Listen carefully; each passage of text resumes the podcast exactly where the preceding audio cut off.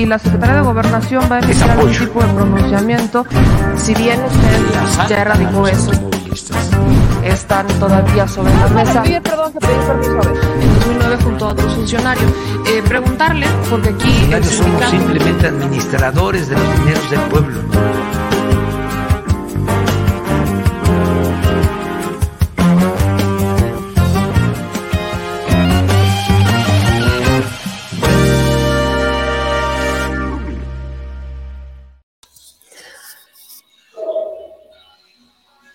Oiga, pero sí, muy buenos días, ¿cómo están? Hoy ya venimos con retardo, no digo retardo, retardazo. Hoy venimos con un pego soberano retardazo, porque como se podrán dar cuenta, mis chilitos bellos, divinos y preciosos, aunque su segura servilleta ya se siente mucho mejor, pues todavía tuvimos que en cuarentenarnos y pues aquí andamos en cuarentenándonos con este, en este su seguro hogar, porque aquí parece que también tenemos sospechas de, así que pues vamos a encuarentenarnos todos juntos y que salga lo que tenga que salir y que el virus se vaya por donde se tenga que Así que les doy la bienvenida a todas y a todos ustedes. Muchas gracias por acompañarnos en este Detrás de la Mañanera, donde hablamos de lo más importante sobre esta conferencia de prensa del lunes 7 de febrero, día feriado para algunos, para otros como nosotros, efectivamente no es feriado porque la información no descansa diría el señor productor. Yo le pido que me ayude a compartir la transmisión, esto es muy importante porque obviamente si usted nos ayuda a compartir, cada vez vamos a llegar a más personas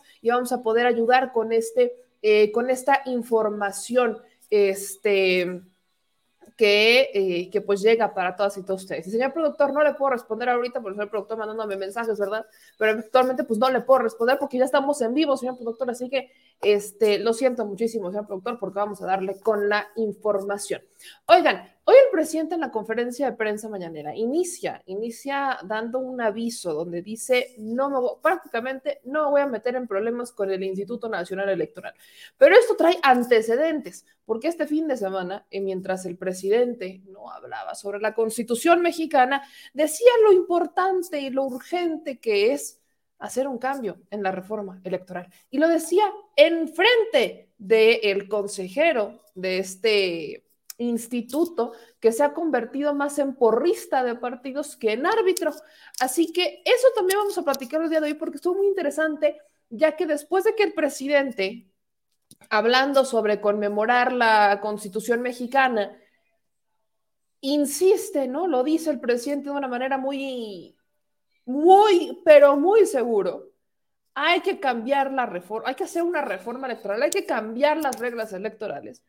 El consejero, más conocido como el porrista del PRIAN RD, que como árbitro electoral, literalmente hizo berrinche y mientras todos lo aplaudían al presidente, él se quedó así. Hizo carita enojada, se enojó el consejero, Lorenzo Córdoba y pues solamente el cubrebocas pudo taparle la mueca que seguramente habrá hecho. Así que de eso vamos a hablar porque le digo, el presidente se está llevando las cosas con calmita con eso el Instituto Nacional Electoral, pero, pero lo más importante es que advierte, y con esta iniciamos, advierte que no se va a meter en problemas con el INE y que es por eso que van a enviar un documento, van a enviar un documento a la Corte no lo van a enviar al INE, o sea, el trato no va a ser con el INE, pero va a ser con la Corte para que les diga hasta dónde pueden ir, qué pueden decir y qué no pueden hacer, porque recuerden que literalmente en pleno proceso electoral se atraviesa la inauguración del Aeropuerto Internacional Felipe Ángeles, un aeropuerto del que próximamente aquí les estaremos enseñando el tour, ya estamos eh, ultimando los detalles de ese video de cuando fuimos al AIFA, entonces ya lo van a ver, si no es esta semana, será a finales, yo creo de esta semana ya lo vamos a poder encontrar en ese canal, pero bueno, ya está a punto de inaugurarse el 21 de marzo y atraviesa literalmente, se atraviesa la, este, el proceso electoral. Y el presidente, pues para no meterse en problemas, dice, a ver, a mí explíquenme, porque es muy probable que si esto se considera como propaganda electoral, como todo lo que consideran en esta administración, pues no podamos hacer un este, evento como lo tenemos pensado, que tengamos que hacer algunos cambios. Y es justamente con eso con lo que inicia el presidente. Vamos a poner cómo lo dijo, porque de pronto el presidente llegó y dijo, esto es lo que está pasando. Así que escuchen lo que dijo el presidente sobre la posible manera en la que se van a manejar estos programas o estos eventos durante tiempos electorales con tal de evitarse problemas, ya que como todo se considera propaganda, pues más vale prevenir que lamentar. Escuche usted. Vamos a informar que no se van a transmitir los videos de siempre porque ya inicia la veda, aun cuando se trata de obras que se están haciendo en beneficio de todos, que no tienen que ver con lo electoral. De todas formas, queremos eh, que las instancias judiciales nos aclaren qué podemos y qué no podemos informar. Porque existe el concepto general de propaganda y pues todo lo que tiene que ver con el gobierno de una u otra forma, todo lo que hace puede considerarse propaganda. Tenemos muchas cosas que se están haciendo. Yo siento que debería de eh, acotarse lo de propaganda a la participación a favor de una postura de un partido, algo que beneficie al partido en el gobierno.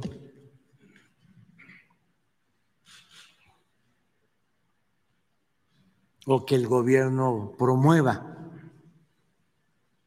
algún partido o postura como tiene que ver en el caso de la revocación del mandato. Pero como está muy general, mejor decidimos no transmitir el avance en la obra del aeropuerto, ni lo de la refinería, ni las obras. Y solo eh, también vamos a esperar lo que nos digan, pero sí consideramos que nada tiene que ver eh, el que se dé a conocer, me refiero a esta idea de propaganda, de no hacer propaganda, lo de la sección de quién es quién en los precios. Entonces la vamos a presentar. Si nos dicen de que no es posible, pues entonces, este, no, pero por lo pronto aquí está la tribuna. Muchas gracias, señor presidente. Muy buenos Ahí estuvo. O sea, el presidente de pronto dice, a ver, ¿saben qué? Pues este, vamos a evitarnos problemas que le hacen el caldo gordo a la oposición y que le hacen el caldo gordo a la, este, pues al consejero electoral sobre todo. Este es un tema muy peculiar porque, bueno, desde hace muchos años, esto no es nuevo, eso se lo voy a aclarar, no es nuevo. Cuando estamos en tiempos electorales, pues se prohíbe a los gobiernos hablar sobre los logros de su gobierno. ¿Por qué? Porque podría influenciar el voto. Tiene todo el sentido. ¿Por qué antes no teníamos problema con esto? Porque antes no veíamos que había como un choque entre el Ejecutivo que no solamente es el Ejecutivo Federal, porque déjeme también le recuerdo que alguien que sí ha cometido mucho esto es el gobernador Enrique Alfaro. Hay maneras de informar a la gente, solo que la línea es muy delgada entre lo que quiere el Instituto Nacional Electoral que se haga durante el tiempo electoral y lo que el gobierno o los gobiernos quieren hacer. Una forma de informar, evidentemente, pues no se pueden pasar estos videos porque en los videos dice, vamos a tantos días, o sea, como que la interpretación de la ley está sujeta a personajes que para ellos consideran que informarle al pueblo los avances de una obra significa hablar de los logros de una administración. Ese es el problema, que antes no teníamos un problema porque pues yo le pregunto a usted, ¿cuántos logros pudieron haber presumido en la administración de Enrique Peña Nieto, Felipe Calderón?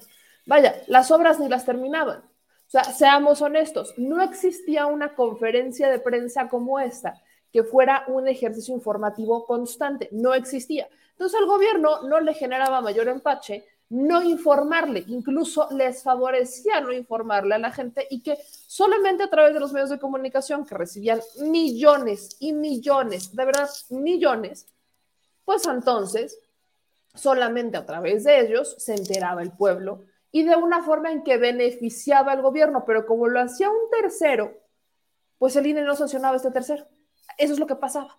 El INE no sancionaba a este medio de comunicación que obviamente hacía este, comentarios en donde aludía al logro que era la construcción o que es el logro del avance de tal o cual proyecto y se lavaban las manos. Hoy tenemos un gobierno que se evita el intermediario, que lo hace de forma directa y entonces lo toman como propaganda a beneficio o propaganda a favor de la administración, lo cual podría incidir en el voto. El problema es que, le repito, la línea es muy delgada, muy delgadita entre la propaganda electoral y la información al pueblo. Recordemos que incluso los consejeros han intentado ir en contra de las propias mañaneras, han intentado ir en contra de estos ejercicios argumentando que es un ejercicio de propaganda y que los tribunales se lo han echado para atrás argumentando que es un ejercicio de información y que no tendría por qué ser considerado propaganda porque es un ejercicio de información constante, inédito en este país. Y ese siempre ha sido el argumento. El, el INE siempre choca con las mañaneras, siempre choca con las mañaneras, pero el INE ha logrado que si bien no le van a bajar estas conferencias de prensa al presidente, si el presidente llegara a hablar sobre las obras de su administración, si el presidente llegara a hablar sobre las acciones que está haciendo su administración para tal o cual eh, proyecto social, entonces sí lo consideran propaganda porque al final es para beneficio de los mexicanos y ahí es cuando han logrado bajar mañaneras porque si en la mañanera se dan cuenta son las de los lunes, por ejemplo, en donde salen estos videos, es cuando los partidos políticos, porque el INE no inicia un procedimiento de oficio por sí mismo, sino que llega la denuncia de un partido político, la argumentan bien y entonces el INE decide. Y su decisión, como está bien argumentada, porque consideran que un programa social o el avance de una obra es presumir lo que está haciendo su administración y eso podría inclinar la balanza, pues entonces para emparejar un poquito el piso, estoy hablando de la versión que se debe de manejar conforme a lo que pasa eh, oficialmente, pues entonces se van en contra de esa conferencia de prensa y la bajan. Eso es lo que pasa hay que entender la dinámica. Yo, y por eso se lo explico con peritas y manzanas, porque no, no faltará la persona que diga es que yo no sabía. Bueno, el asunto es ese, que tenemos lamentablemente consejeros que están decidiendo de forma arbitraria y que la línea es tan delgada, tan delgadita entre lo que es propaganda y no es propaganda electoral, que permite que pasen estas cosas. Ahora bien, ¿a qué quiero llegar? ¿Cómo podemos arreglar esto? Fácil, con una reforma electoral. Ahí voy, Todo esto se puede arreglar con una reforma electoral. Todo se puede arreglar con una reforma electoral. ¿Por qué? Porque en la reforma electoral y en las leyes secundarias de la reforma tendrá que venir qué se considera y qué no. O sea, un listado literal de qué sí pueden hacer y qué no pueden hacer los gobiernos. Pero recuerden bien que lo que aplique para el presidente aplicará para los gobiernos estatales. Y ahí tenemos que ser muy claros porque hay gobernadores como Enrique Alfaro, por ejemplo, de Jalisco, que ellos, por supuesto que han hecho propaganda a través de las redes sociales, pensando que así podrían salirse por la tangente, pero no hacen conferencias de prensa. esta es la diferencia entre unos y otros. El, mientras el presidente de la República hace una conferencia diaria y la mecánica está establecida, en, las, en, los estados, los gobernadores como Enrique Alfaro, recuerden esto porque lo sancionaron, el INE lo sancionó por esto, pero después de mucho tiempo, empezó a hacer giras y empezó a salir a hacer supervisiones de sus obras. Y entonces subía un videíto el gobernador en donde salía él con las personas que lo acompañaban de su gabinete y los responsables de la obra, hablar muy bien sobre la obra y decir, miren el avance, que no sé qué. Bueno, eso sí podría considerarse propaganda electoral porque no es a través de las vías institucionales, no es, o sea, es la imagen del gobernador saliendo, yendo a ese lugar y hablando de las maravillas del proyecto. No es un video institucional que hable sobre datos, que hable... No, no, no, es el propio gobernador usando su imagen. Entonces, esa línea tan delgada tendrá que quedar bien delimitada en una reforma electoral. Y eso es lo que no quieren muchos, porque esa, ese juego de interpretación es algo que en México ha fascinado. O sea, y, y aquí quien sea abogado no me va a dejar mentir y tampoco se mienta, porque les encanta la interpretación. Por eso tenemos tanto problema con las leyes, porque no es que las leyes estén mal, es que están muy sujetas a interpretación y el que la interpreta mejor gana. Ese es el problema. Entonces, una lucha de interpretaciones. Y por eso cuando el presidente Andrés Manuel López Obrador habló sobre la urgencia de una reforma electoral en su discurso, pues hubo personajes a los que no les gustó mucho. Les quiero compartir un fragmentito de lo que el presidente de la República mencionó este fin de semana que fue motivo de berrinche del consejero electoral Lorenzo Córdoba. Escúchese esto, porque el presidente de Querétaro eh, realizan este evento por los 105 años de la promulgación de la Constitución de 1917. Entonces el presidente está hablando sobre las maravillas de la Constitución, obviamente, motivo por el cual hoy es día feriado, por si usted, ay, aquí ando yo emocionada, motivo por el que hoy es día de asueto. Entonces el presidente aquí muy emocionado hablando y en este evento, termina el evento y usted se va a dar cuenta cómo literalmente Lorenzo Córdoba no aplaude. Ahora sí que es el único que no aplaude. Todos se ponen de pie, él se pone de pie, pero no aplaude. El presidente hablando sobre la constitución y sobre esta reforma electoral que es urgente y el consejero presidente del Instituto de Educación Electoral haciendo un berrinche. Vea usted este épico momento le pongo un fragmentito antes, cuando está terminando el presidente Andrés Manuel López Obrador su discurso, para que usted vea cómo estuvo el hecho y vea cómo el consejero nacional electoral no quiso hablar. Vea. Que eh, puedan servir no un sexenio, no una década, sino varias décadas, más cuando se trata de la protección del pueblo, de garantizar la paz y la tranquilidad y tengo la preocupación de que eh, si no dejamos esta institución eh, consolidada y queda suelta como quedó en su tiempo la Policía Federal Preventiva, se puede eh, echar a perder. Y necesitamos que la Guardia Nacional es mi propuesta, dependa de la Secretaría de la Defensa Nacional, de una institución profesional, de una institución con disciplina, de una institución que desde que surgió precisamente durante la revolución ha actuado con lealtad al pueblo de México. Esas son algunas reformas. Yo estoy pues muy satisfecho de estar aquí. Esta es la historia. Aquí estuvo Heriberto Jara, el revolucionario que más eh, admiro, Francisco J. Mújica y muchos otros a los que les rendimos homenaje el día de hoy. Muchas gracias.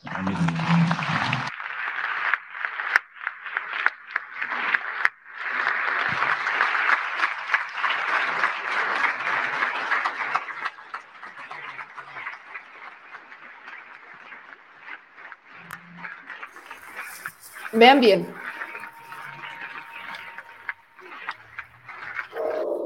Ahí, ahí está claramente, aquí está Lorenzo Córdoba. Le voy a hacer zoom, oiga.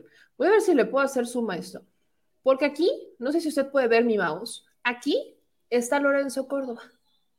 Incluso si nos hacemos un poquito para atrás, unos segunditos, cuando el presidente, este, cuando están parando todos, puede usted ver aquí a Lorenzo Córdoba. Aquí está Lorenzo Córdoba, que desde el momento en el que se para, no está aplaudiendo. Aquí está bajito Lorenzo Córdoba. Lo ubico por el traje gris, es el único que va de traje gris en esa fila. Entonces aquí está Lorenzo Córdoba, parado, viendo hacia abajo, bastante este, protocolario, si usted lo quiere ver así. Y ahorita que la cámara hace el cambio, ¿no? Aquí ve a Lorenzo Córdoba voltear de un lado para otro. Ahorita que la cámara hace cambio, usted ve a un Lorenzo Córdoba parado. O sea, el presidente hablando de las reformas de este año. La reforma electoral, que es la primera, bueno, la reforma eléctrica, que es la primera que ya mandó, la reforma electoral, que es la segunda, y la reforma a la Guardia Nacional, que es la tercera. Esas son las tres reformas que el presidente Andrés Manuel López Obrador tiene pensadas para este año. Y ahí le repito, ahí está un Lorenzo Córdoba haciendo berrinche sin aplaudir. Por ahí no faltará el que diga, eh, el que quiera recordar a un Enrique Peña Nieto cuando dijo, ya sabemos que ustedes no aplauden, ¿no? Por ahí no, faltará el que quiera recordarlo, pero ahí le voy a pausar, ahí le voy a pausar. Esto no se trata de aplaudir o no, aquí hay otros consejeros. O sea, aquí está, por ejemplo, Loreta Ortiz, están de la Suprema Corte, pero aquí hay presentes otros consejeros. Y el único que no aplaudió fue Lorenzo Córdoba Vianelo. En un berrinche, claro, berrinche que hizo el consejero electoral. Porque por supuesto que él cree que la reforma electoral es una embestida al Instituto Nacional Electoral. Incluso eh, ha dicho más de una ocasión que, este, que el presidente odia al Instituto Nacional Electoral y que el presidente tiene un problema con ellos y que quiere destrozar a la constitución. Y ya se ha visto, se ha visto mucho esta dinámica del consejero nacional electoral, particularmente Lorenzo Córdoba y Ciro Murayama. Creo que son ellos dos el problema, porque son quienes más se aferran a seguir con estas viejas prácticas. Entonces yo no quería justamente poner eso, porque de ahí radicaba gran parte del problema. Ahí radica, radica en que estamos hablando de berrinches. O sea, estamos hablando de berrinches.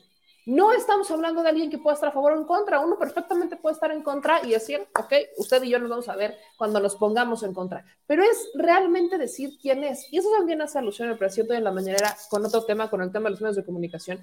Pero particularmente creo que estamos en ese escenario. Dejar claro de qué lado estamos. Y eso yo no quería que se pasara desapercibido porque si a usted todavía le quedaba un poquito de duda de cómo había sido el berrinche, aquí está un video de Sergio Guterres Luna que estaba enfrente junto al presidente y junto al presidente, pues Sergio Luna vio todo, vio todo, absolutamente todo, y narra un poquito de cómo es que se dio este berrinche del consejero Lorenzo Córdoba. Vea usted y escuche. Hola, vamos regresando de Querétaro del evento con el presidente de la República por el aniversario de la Constitución. Y quería comentarles un detalle chusco que pasó. Resulta que el presidente en su discurso dijo que faltaba una reforma electoral para que las autoridades, los consejeros, no solaparan los fraudes y que fueran imparciales. Y resulta que ahí estaba Lorenzo Córdoba. ¿Y qué creen? Que se enoja, puso cara de berrinche. Y al final, cuando el presidente acabó de hablar, que habló de muchas cosas, ¿eh? no solo de eso, de muchas cosas, eh, fue el único que no aplaudió. El único de todo el auditorio, de gobernadores, de secretarios, de todos los que estaban ahí, de invitados, que no aplaudió, que hizo berrinche. Y yo me pregunto, ¿para qué fue? se podría haber ahorrado el berrinche y nos podría haber ahorrado nosotros ahí verlo hacer ese número. Creo que no es de demócratas no aceptar que se pueda pensar diferente y como servidor público no someterse al escrutinio de la actividad. Porque es claro que ha sido parcial, que tiene una campaña política que no es propia de la autoridad eh, y solo quiere el debate terso, que se le alabe, que se le comente a favor por sus corifeos y cuando no se da esto se molesta, se enoja, hace berrinche. Ya lo hemos visto en algunos videos ahí, casi, casi perdiendo la cordura. No pueden, es decir, comillas, sin comprometer la realización de... Eh, esperemos que no sea así, por el bien del INE. Y para la próxima, pues, se lo podía haber ahorrado. Y también a nosotros nos podía haber ahorrado el verlo ahí haciendo ese berrinche. Hay que reflexionarlo para la próxima. ¿Cómo hacen las carnitas cuando las pones así? ¿Calentar? Así, justamente así. Miren, es que de eso se trata. Si Lorenzo Córdoba, no, e, e, es que yo le voy a explicar qué pasa. Voy a intentar entender a Lorenzo. Lorenzo Córdoba y este sequito de opinólogos y políticos de, como de la corriente de Lorenzo Córdoba neoliberal, vamos a llamarles, son neoliberales, son muy políticamente correctos. Entonces, siempre quieren que todo se maneje a puerta cerrada y no son muy fans de que las cosas sean públicas al 100%. No les gusta. Pero en este afán de ser políticamente correctos, acuden a eventos, incluso cuando no quieren estar en esos eventos. Particularmente siento que conociendo a Lorenzo Córdoba y viendo cómo ha actuado, cómo actuó en la Cámara de Diputados, cómo ha actuado cuando, en este justo este video, cuando se gana el título del Chipotle y cuando nace el Chipotle, eh, me queda claro que Lorenzo Córdoba lo que está haciendo es provocar. Ese es el tema. O sea, que Lorenzo Córdoba no fue solamente hacer un berrinche, fue a provocar. Eso, eso que estamos viendo, es un árbitro electoral que se siente poderoso. Ese es el punto. Lorenzo Córdoba se siente poderoso, poderoso según quién. Esa, el ser políticamente correcto, si no tener definiciones claras, no te hace ver la realidad, aunque tengas tu corazoncito, sabemos que cada quien tiene su corazoncito, que, late cada, que cada quien late para quien donde quiera. Pero el particular caso de Lorenzo Córdoba, este señor quiso ir a provocar y cuando tienes, cuando tienes ese afán de ir a provocar a un presidente que tiene el respaldo popular de más de 30 millones de personas y que sigue manteniendo niveles de popularidad estables, aunque ha habido momentos muy rígidos en la administración ha tenido una, o sea, sigue, sigue manteniendo una popularidad constante y alta, no, no ha bajado a tres años de administración. Y ves que la gente lo defiende, y ves cuando, gente, ves, ves cuando la gente realmente lo defiende. Entonces, cuando quieres ir, o sea, cuando tú quieres lanzarte a provocar a un presidente que tiene esos, eh, esas características, déjenme les digo que no es algo sencillo de entender cuando tú, árbitro electoral, vas a hacer eso es porque crees que tienes más apoyo o un apoyo similar al que tiene esa persona. Porque lo que fue hacer Lorenzo Córdoba fue ir a provocar. ¿Qué tenemos? ¿15 años? ¿Estamos acaso en la secundaria viendo quién es más hombrecito que quién? Midiéndonos a ver quién tiene los pelos más grandes en las piernas, porque, bueno, yo no sé si a ustedes les pasó, pero en mi escuela, los chavillos, a los 15 años, estaban viéndose ver quién ya le habían salido más pelos en las piernas que a nosotros. Yo por eso le pregunto, ¿estamos en ese escenario? O sea, ¿estamos en ese escenario en donde eh, vamos a ver quién tiene más pelos en las piernas que el otro? Perdón, pero primero habría que ver el tamaño de pierna incluso. Y lo pongo, eh, lo pongo en ese ejemplo porque de verdad parece que eso fue Lorenzo Córdoba. O sea, si vas a ir a un lugar en donde sabes que, que no, con el que, o sea, va a ser un evento donde va a hablar el presidente de la Constitución y donde va a hablar de reformas constitucionales, porque para nadie, para nadie es extraño que el presidente fuera a hacer alusión a esto, no es como una sorpresa. Conocemos al presidente Andrés Manuel López Obrador lo, conocemos bien. Entonces, si conocemos al presidente y sabemos de qué va a hablar, pues yo por eso pregunto, ¿a qué va Lorenzo Córdoba? ¿A provocar? ¿A ver, a ver de qué cuero salen más correas? Pues, señor, creo que a estas alturas deberían de empezar a enfocarse un poquito más en la realidad y deberían empezar a ver que no todo es como lo pintan y que lamentablemente no están dimensionando una realidad porque ellos consideran que el, el INE tiene una popularidad incluso superior a la del presidente, una confianza superior a la del presidente. Ese es el problema del INE. Pero ¿cómo basan esa confiabilidad? Bueno, la basan única y exclusivamente en lo que le miden y lo que dicen las encuestas. Pero yo le pregunto, ¿estas casas encuestadoras a cuántas personas encuestan y en dónde y bajo qué metodología?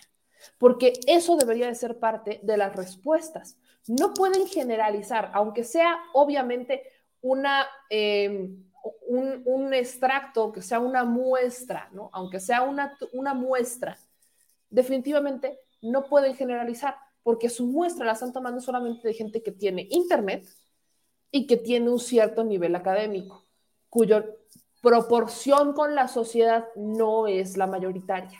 Así que deberían de empezar a enfocarse un poquito en la realidad. Yo les repito, el INE tiene una forma muy fácil de verificar si es confiable o no.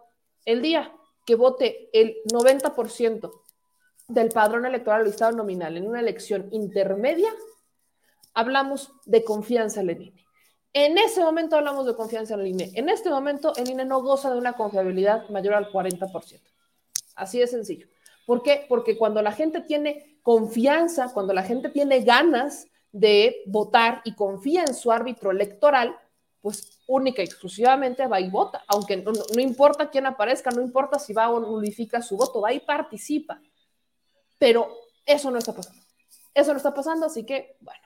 Yo por eso le digo, infórmese y usted genere su criterio propio porque definitivamente eso de ir a provocar a ver quién tiene más no funciona. Y bueno, vamos con el siguiente tema de la mañanera que está generando una soberana batalla en redes sociales entre comunicadores, periodistas y reporteros.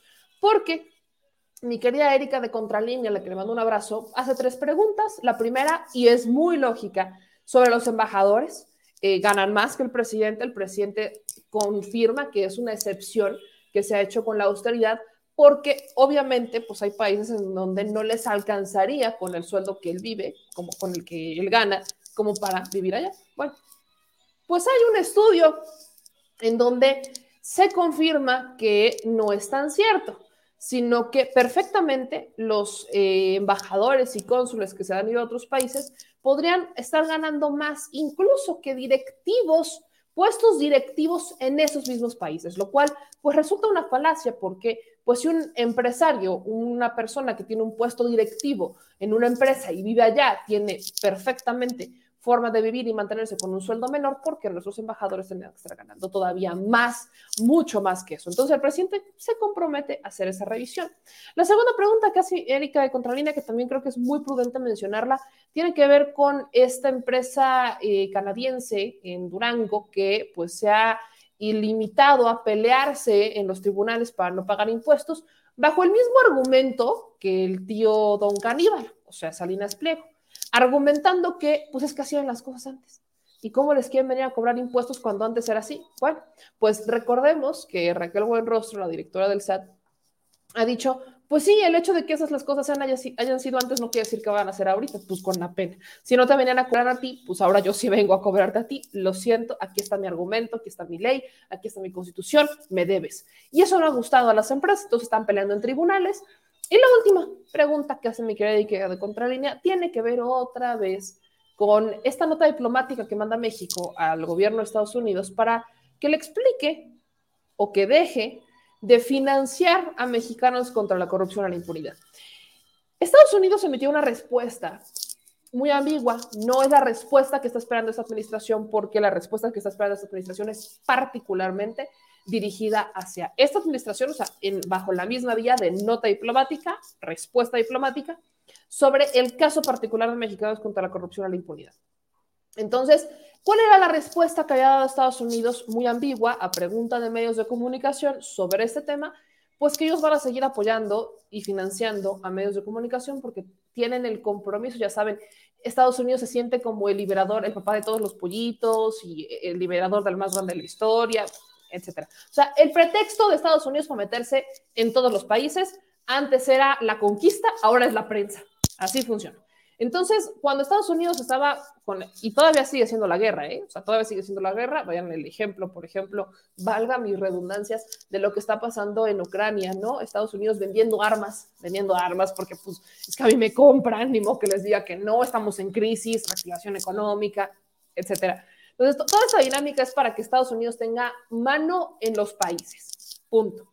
Así que con aquellos cuyo es más amigo, se mete a través de la prensa. No en la guerra, sino con la prensa. Y es lo que ha hecho Estados Unidos. Así que ellos han argumentado que van a continuar, que van a seguir este, hablando y apoyando la libertad de expresión en el mundo en nombre de las libertades, porque Estados Unidos de América, tú eres grande. Pero lo, es, lo que es cierto es que no podemos negar que la prensa influye. Punto.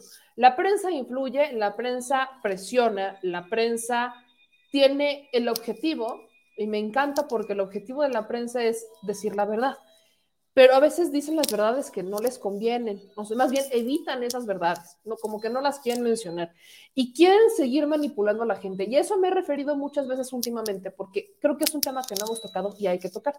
Vemos cómo lamentablemente existen muchas personas que tienen herramientas, que tienen preparación académica, que tuvieron la posibilidad de ir a una escuela, de tener una preparación, una, profesión, de trabajar, de hacerse de sus cosas y de hacerse de un patrimonio, y que son los que más se dejan manipular por esta prensa.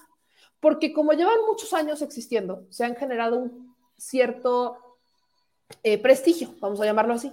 Y entonces a la gente le cuesta mucho trabajo cuestionar a esa prensa que se ha generado un prestigio. Le cuesta trabajo pensar siquiera que esta prensa podría engañarla y no se dan cuenta que los están utilizando. Eso es lo que a mí, personalmente, usted ya lo sabe, a mí me enchila, porque vemos como personas que deberían ser las más críticas de todos, incluso de su prensa, son las que menos cuestionan a esa prensa que podría estar siendo financiada o que en el caso de Mexicanos contra la corrupción y la impunidad está siendo financiada por Estados Unidos y ven como Estados Unidos es el papá de todos los pollitos y lo ven muy bien. Yo le quiero preguntar, ¿usted se imagina, usted se imagina si nosotros le pagáramos o financiáramos prensa en Estados Unidos, lo que pasaría? ¿Usted se imagina siquiera que osáramos a financiar, como lo hace Estados Unidos, un fondo, crear un fondo y financiar a prensa en Estados Unidos y que esa prensa, porque ese es el ingrediente, y que esa prensa se dedicara a golpear al gobierno todos los días? ¿Usted se imagina qué haría Estados Unidos? Véanlo de esa perspectiva. Quieren empezar a generarse una opinión propia, empiecen a ver las cosas con una perspectiva diferente. ¿Se imagina usted lo que pasaría? Bueno, no nos cuelgan, no nos declaran la guerra, nos, o sea, nos convertimos en su peor enemigo. Porque ¿cómo osamos a financiar a alguien que golpea al gobierno? Bueno, si eso pasa en Estados Unidos, si eso pasaría en Estados Unidos, ¿por qué nosotros no podemos hacer lo mismo? ¿Por qué nosotros no podemos cuestionarlos? ¿Por qué México tiene que quedarse callado y decir, bueno, es Estados Unidos, o sea, no podemos hacer nada? ¿Por qué tendríamos que pensar de esa manera? ¿Por qué lo tendríamos que hacer así? Bueno, pues exactamente ese es el problema, que hay personas que no logran, que no logran definitivamente ubicar cuál es la diferencia de estos casos y por qué existen estas críticas del gobierno de México al financiamiento que está recibiendo Mexicanos contra la corrupción y la impunidad. Porque si usted ve las notas de Mexicanos contra la corrupción y la impunidad, son notas a medias. Vamos al último reportaje que hicieron sobre la casa del el hijo, donde vivió el hijo de Andrés Manuel López Obrador unos, unos meses, porque fue casi un año prácticamente donde vivió. Un poquito más de un año, si no estoy mal, porque fue a mediados de 2019, estuvieron ahí 2020 y se mudaron en 2021 a la que sí es su casa. Nunca explicaron en esa nota de Mexicanos contra la corrupción y la impunidad que estaban rentando la propiedad. No convenía que explicaran y no convenía que dijeran que era una propiedad alquilada. ¿Por qué no convenía? Porque entonces toda la teoría de beneficio o de este conflicto de interés entre Baker Hughes se les caía. ¿Cómo es posible que encima de que tú, o sea, en la lógica de quién existe un beneficio para una empresa o un gobierno ha beneficiado a una empresa en particular? Cuando todavía le tienes que estar pagando renta. O sea, hay que ser muy tontos como para beneficiar a una empresa con contratos y encima pagarle una renta. Perdón, pero es que la lógica de quién cabe eso. Se lo digo con toda honestidad. O sea, no, no beneficias a la empresa. El único argumento bajo el cual hubiera quedado su teoría es que efectivamente se les hubiera entregado muchos más convenios y que esa casa se lo hubieran quedado y todavía vivieran ahí. Entonces uno diría, ah, no, espérame, creo que sí porque todavía viven en esa casa y a partir de que ellos entraron a vivir en esa casa unos meses antes, unos meses después, empezaron a crecerle contratos y contratos y contratos y contratos y contratos a esta empresa. Y entonces todo el mundo la contrataba. Y ya no solamente era Pemex, ahora tenías a otras empresas y además tenías a otros gobiernos contratando a la empresa. Y casualmente gobiernos morenistas. Eso no pasó.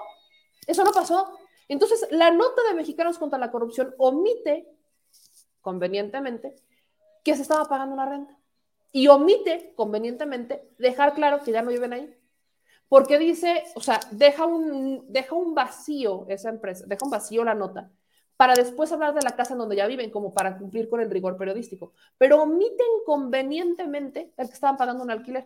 Ni siquiera saben cuánto pagaban de alquiler. Yo pregunto, valdría la pena que investigaran, que hagan su chamba, cuánto pagaban de alquiler. Porque si lo omitieron en la nota es por algo. Ahora, ni siquiera le buscaron, ni siquiera buscaron al dueño de la, de la casa.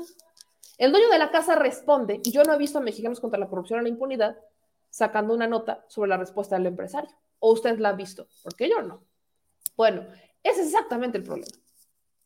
Es por eso que cuestionamos a medios como Mexicanos contra la corrupción y la impunidad, porque son creados por empresarios, en este caso Claudio X González, que se sienten los grandes filántropos de la vida, pero que en el momento en el que, por ejemplo, les ponen un límite de deducible, ah, entonces ya dejan de ser filántropos y el gobierno odia a las ONGs. No, no es cierto. El gobierno odia a aquellos que se pasan de lanza, como aquellos que se hacen creer filántropos a costa de la caridad y que lo hacen solamente como un esquema, como una estrategia fiscal, porque no es porque sean muy caritativos, ¿ok? Entonces, Claudio X González está detrás de esta empresa y no solamente está Claudio X González, sino que en el Consejo Consultivo de Mexicanos contra la Corrupción y la Impunidad también está el tío de Hoyos Negros, Gustavo de Hoyos. Perdón, pero estos dos personajes, perfectamente Claudio X González ya no será el director del medio, pero sigue siendo el presidente del Consejo Consultivo junto con Gustavo de Hoyos. Y estos dos personajes fueron artífices para que se consolidara el PRI-PAN-PRD, esta alianza va por México, y que de no ser porque no pueden, ya habrían creado su propio partido político. Por Dios, señores, o sea, si usted no se ha dado cuenta de que, y todavía se deja manipular, de que lo están manipulando para ellos volver a retomar sus intereses y volver a utilizar a la prensa como modo de presión y de liga para apretar a los gobiernos para obtener lo que quieran, entonces no ha entendido absolutamente nada. Porque usted no crea que ese reportaje de la Casa Blanca, que también se hizo en conjunto con Mexicanos contra la, por, algunos reporteros que hoy participan ahí,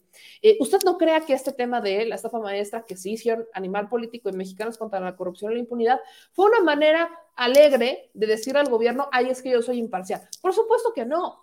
Había ya conflictos entre Enrique Peña y Claudio X González después de aprobar la reforma educativa que fue impulsada por Claudio X González. Y para esas rencillas, entonces Claudio X González, ¿a quién utilizó?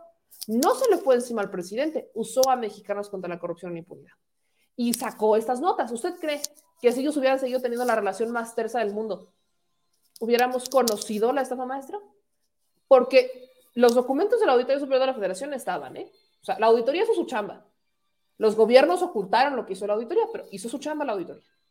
Así que ahí es cuando uno empieza a voltear a ver y dice, no, espérate, por supuesto que la prensa manipula, por supuesto que la prensa sirve. A ver, vamos a ejemplos en el mundo. La prensa, el radio y la televisión se han utilizado para iniciar guerras, genocidios. Señores, hay que conocer un poquito y no hay que subestimar a la prensa, porque la prensa es una herramienta que han utilizado no solamente los gobiernos, sino que han utilizado los empresarios, los que están detrás a veces de los gobiernos, para obtener lo que quieren. Y eso es exactamente lo que está pasando con mexicanos contra la corrupción y la impunidad. Entonces, el presidente sigue esperando la respuesta oficial del gobierno de Estados Unidos, particularmente por el caso de mexicanos contra la corrupción y la impunidad. No quiero que le, o sea, el presidente dice, no, no quiero que me responda de forma genérica. No, no, no. Yo lo que necesito es la respuesta oficial.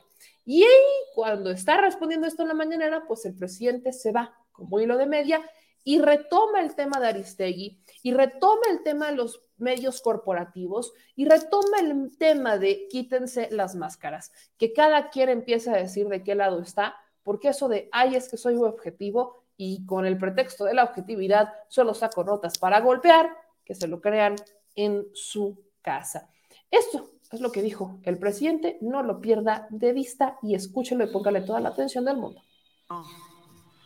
No, no hemos tenido este, respuesta y ojalá y pronto se dé contestación a esta nota diplomática porque es indebido, es una intromisión a la vida pública de México, el que el gobierno de Estados Unidos esté financiando a grupos opositores a un gobierno legal y legítimamente constituido.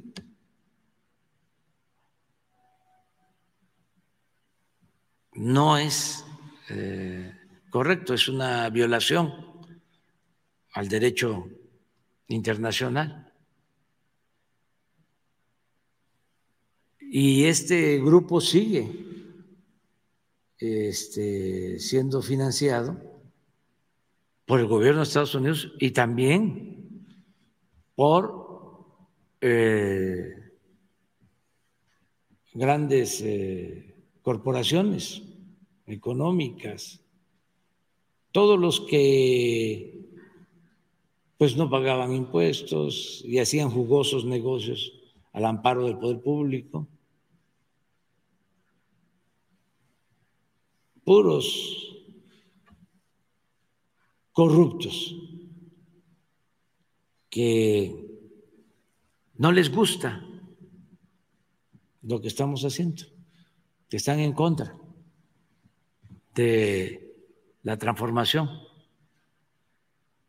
porque se acostumbraron a mandar, tenían el privilegio de mandar.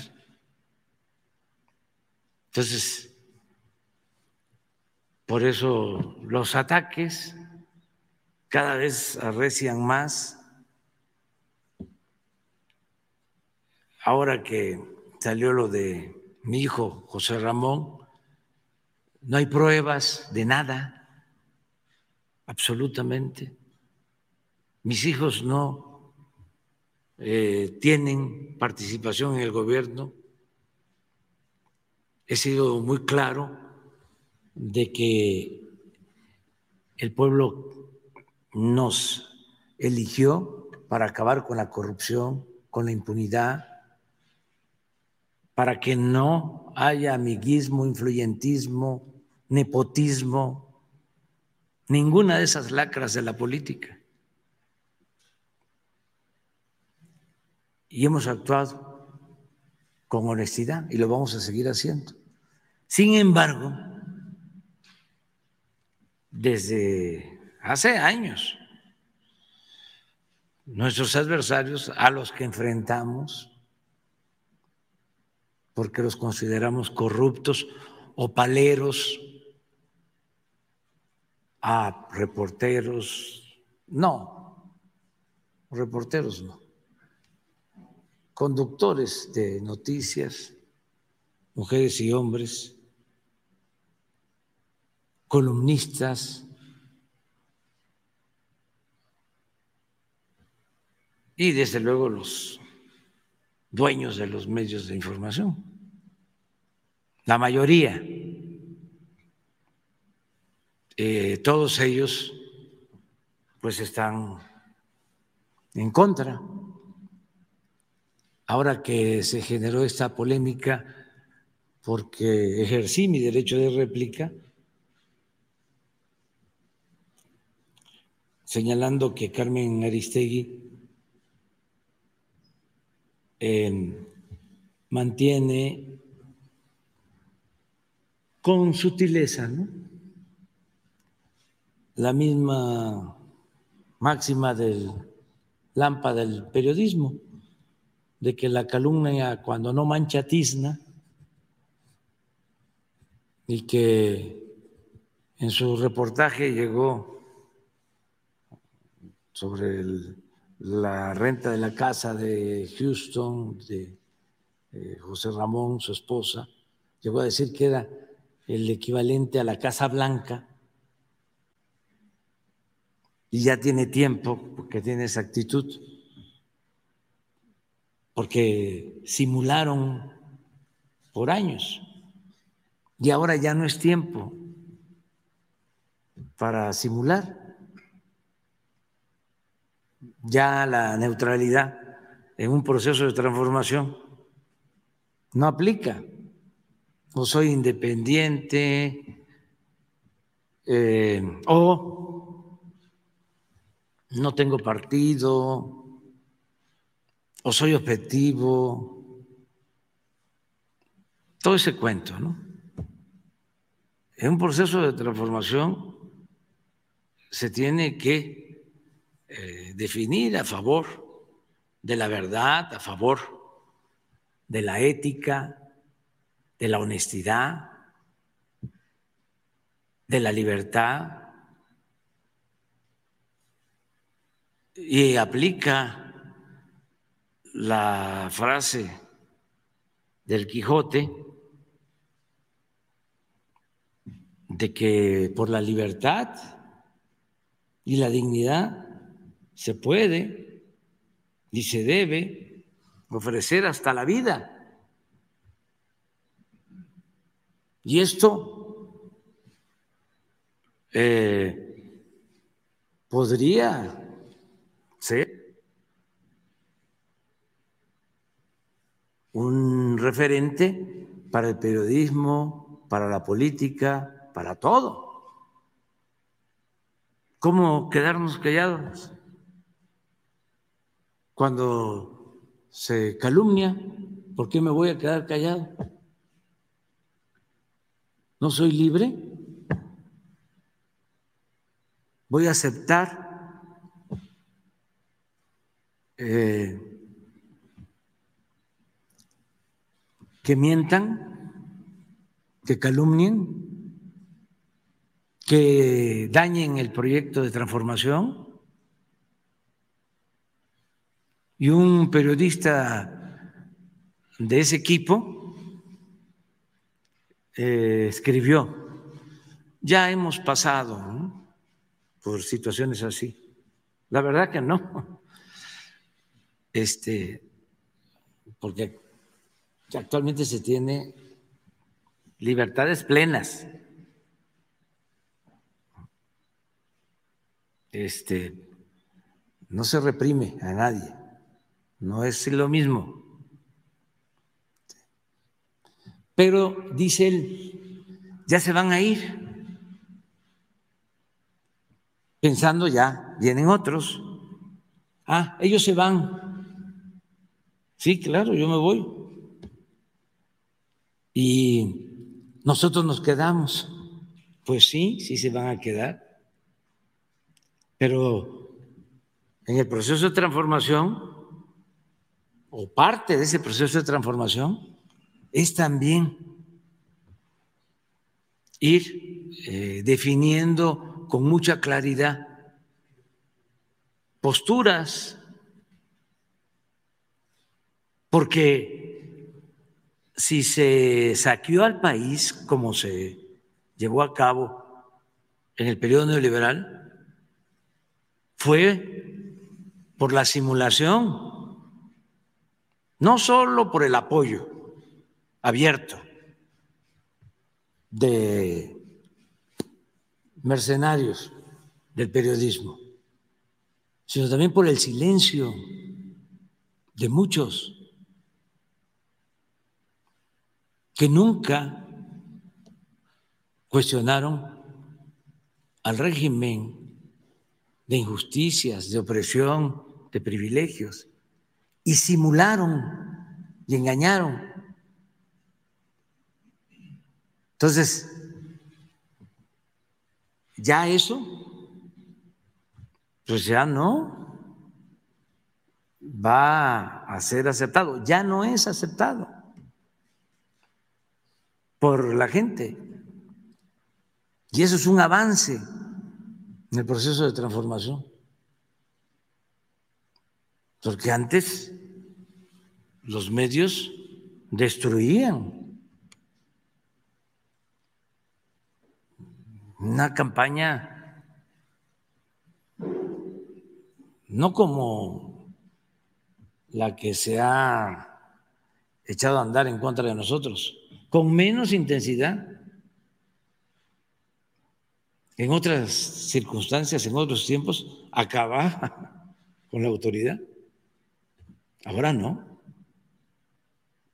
Porque el pueblo está muy consciente, muy consciente. Entonces, hay que seguir con la revolución de las conciencias. Y hay que seguir tratando estos temas. Y fuera máscaras.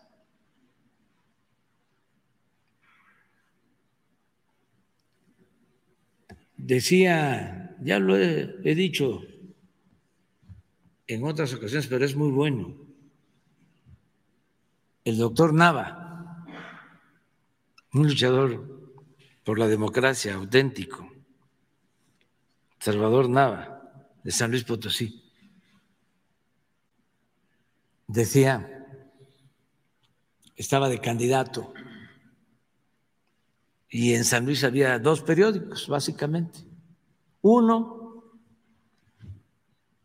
abiertamente gobiernista y otro, así como el Reforma, supuestamente plural, independiente. Y decía, me acuerdo el doctor Nava, el que más nos daña es el supuestamente independiente y plural. Porque el otro, pues ya la gente sabe que es opositor a nuestro movimiento, ¿no? Al movimiento democrático.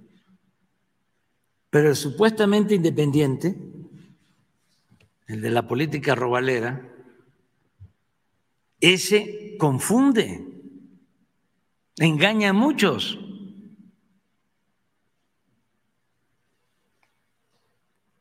Entonces, todo lo que hagamos, porque haya definición, ayuda. Y desde luego esto no significa pensamiento único y es garantizar el derecho a disentir, pero basta de simulación, basta de hipocresía. Porque eso es parte del conservadurismo. Y yo, eh, pues eh, lamento que se enojen, pero ojalá y comprendan que yo encabezo junto con millones de mexicanos, un proceso de transformación. Que a lo mejor eh, no gusta, pero nosotros queremos hasta donde podamos como decía Juárez, hasta donde se puede y como se puede, ayudar a los pobres y acabar con la corrupción. Entonces, si hay un bloque conservador, como existe en México, se unen todos y tienen su prensa, sus medios, sus comentaristas, sus intelectuales orgánicos, pues no nos vamos a cruzar de brazo. Tenemos que eh, confrontarnos políticamente. Desde luego, sin agresiones, respetando la libertad, pero es muy bueno el debate. Es cosa de ver qué ha sido el periodismo revolucionario, cómo fue el periodismo revolucionario. Y ahí el presidente empieza a hacer alusión a este periodismo de los Flores Magón, particularmente. Aquí hay que dejar algunas cosas muy claras. Omicron sal de este cuerpo trabajador. La primera, no podemos negar que Carmen Aristegui, porque se refiere particularmente al caso de Carmen Aristegui, no podemos negar que Carmen Aristegui es una periodista que hizo su carrera y que le costó y que entregó grandes trabajos. No podemos decir que no, no podemos voltear la cara y decir, no, no es cierto. ¿Qué es lo que por supuesto podemos cuestionarle? Que hoy su estilo no es, por eso sorprende a la gente porque hoy vemos cómo este estilo que esperábamos de Carmen Aristegui, revolucionario, no se dio, sino que ella regresó a los micrófonos, a la televisión y al radio, y entonces tenemos a una Carmen Aristegui que eh, juega con esta imparcialidad, ¿no? Con esta objetividad. Yo le puedo decir algo que a mí, por ejemplo, me ha pasado. Yo, cuando estaba iniciando en la Neta Noticias, por ejemplo, tenía mucha mayor posibilidad de entrevistar a personajes del PRI o a personajes del PAN, por ejemplo. ¿Por qué? Porque trabajaba en una empresa que, por supuesto, tenía contactos con todos los partidos. Es una empresa que era, pues sí, su, director es, es probable, pero pues creció con estos amigos este, que por supuesto pues, pertenecían a, a las élites. Entonces teníamos esa posibilidad. Hoy, conforme he ido definiendo este espacio, conforme he ido creyendo en que uno tiene que ser clara con sus convicciones, pues son menos personas las que quieren dejarse que, se entrevisten. Pero aún así, aunque nos cuesta trabajo, en este espacio hemos tenido republicanos, por ejemplo, en este espacio hemos tenido a panistas, en este espacio hemos tenido, nos faltan priistas, ¿no? Pero hemos tenido panistas, por ejemplo. Movimiento Ciudadano, hace algún tiempo los tuvimos, hoy ya les he contado que estamos como petados en Movimiento Ciudadano y no entiendo por qué, pero bueno, este, pero vaya, los hemos tenido. Y aún así, yo sigo siendo muy clara con cuál es el objetivo de este espacio y personalmente usted sabe perfectamente cuál es mi inclinación política actualmente. Y lo digo actualmente porque ha sido una transición. Hay gente que todavía no logra superarlo, como que nuestro querido Irving Pineda, que no logra todavía superar que yo estuviera en el Partido Verde y estuviera en el PRI y que ahora sea pro No lo han logrado entender. Pero yo creo que la audiencia a estas alturas, o al menos quienes nos siguen en este canal, lo entienden a la perfección, porque es una transición que empecé a los 18 años y que hoy a mis 29 años, o sea, 11 años después, perfectamente me queda claro el por qué estoy en donde estoy, por qué creo en lo que creo. Porque lo viví, porque nadie me lo contó, porque no es eh, lo que dijeron mis papás o mis abuelos, no, es la transición con la que yo avancé. Entonces, eso es lo que uno busca, ¿no? Ahora, pareciera que el presidente está empujando, porque sí está empujando, ahora sí está presionando, a que se termine de definir. Porque el juego de la objetividad es un juego, pues, bastante ilógico a esas alturas. Porque, y ahí voy a ser también muy clara, el caso de Carmen Aristegui. El reportaje de la casa no es de Carmen Aristegui. Ella solamente lo retoma. Como hacemos muchos medios de comunicación, como no tenemos a veces las manos para generar nuestras propias notas, pues sacamos notas que han generado otros espacios. Pero existe una línea editorial en donde tú decides qué nota vas a agarrar y qué no, y si la vas a complementar, cómo la vas a complementar, y obviamente dando el crédito a quien le tengas que dar el crédito.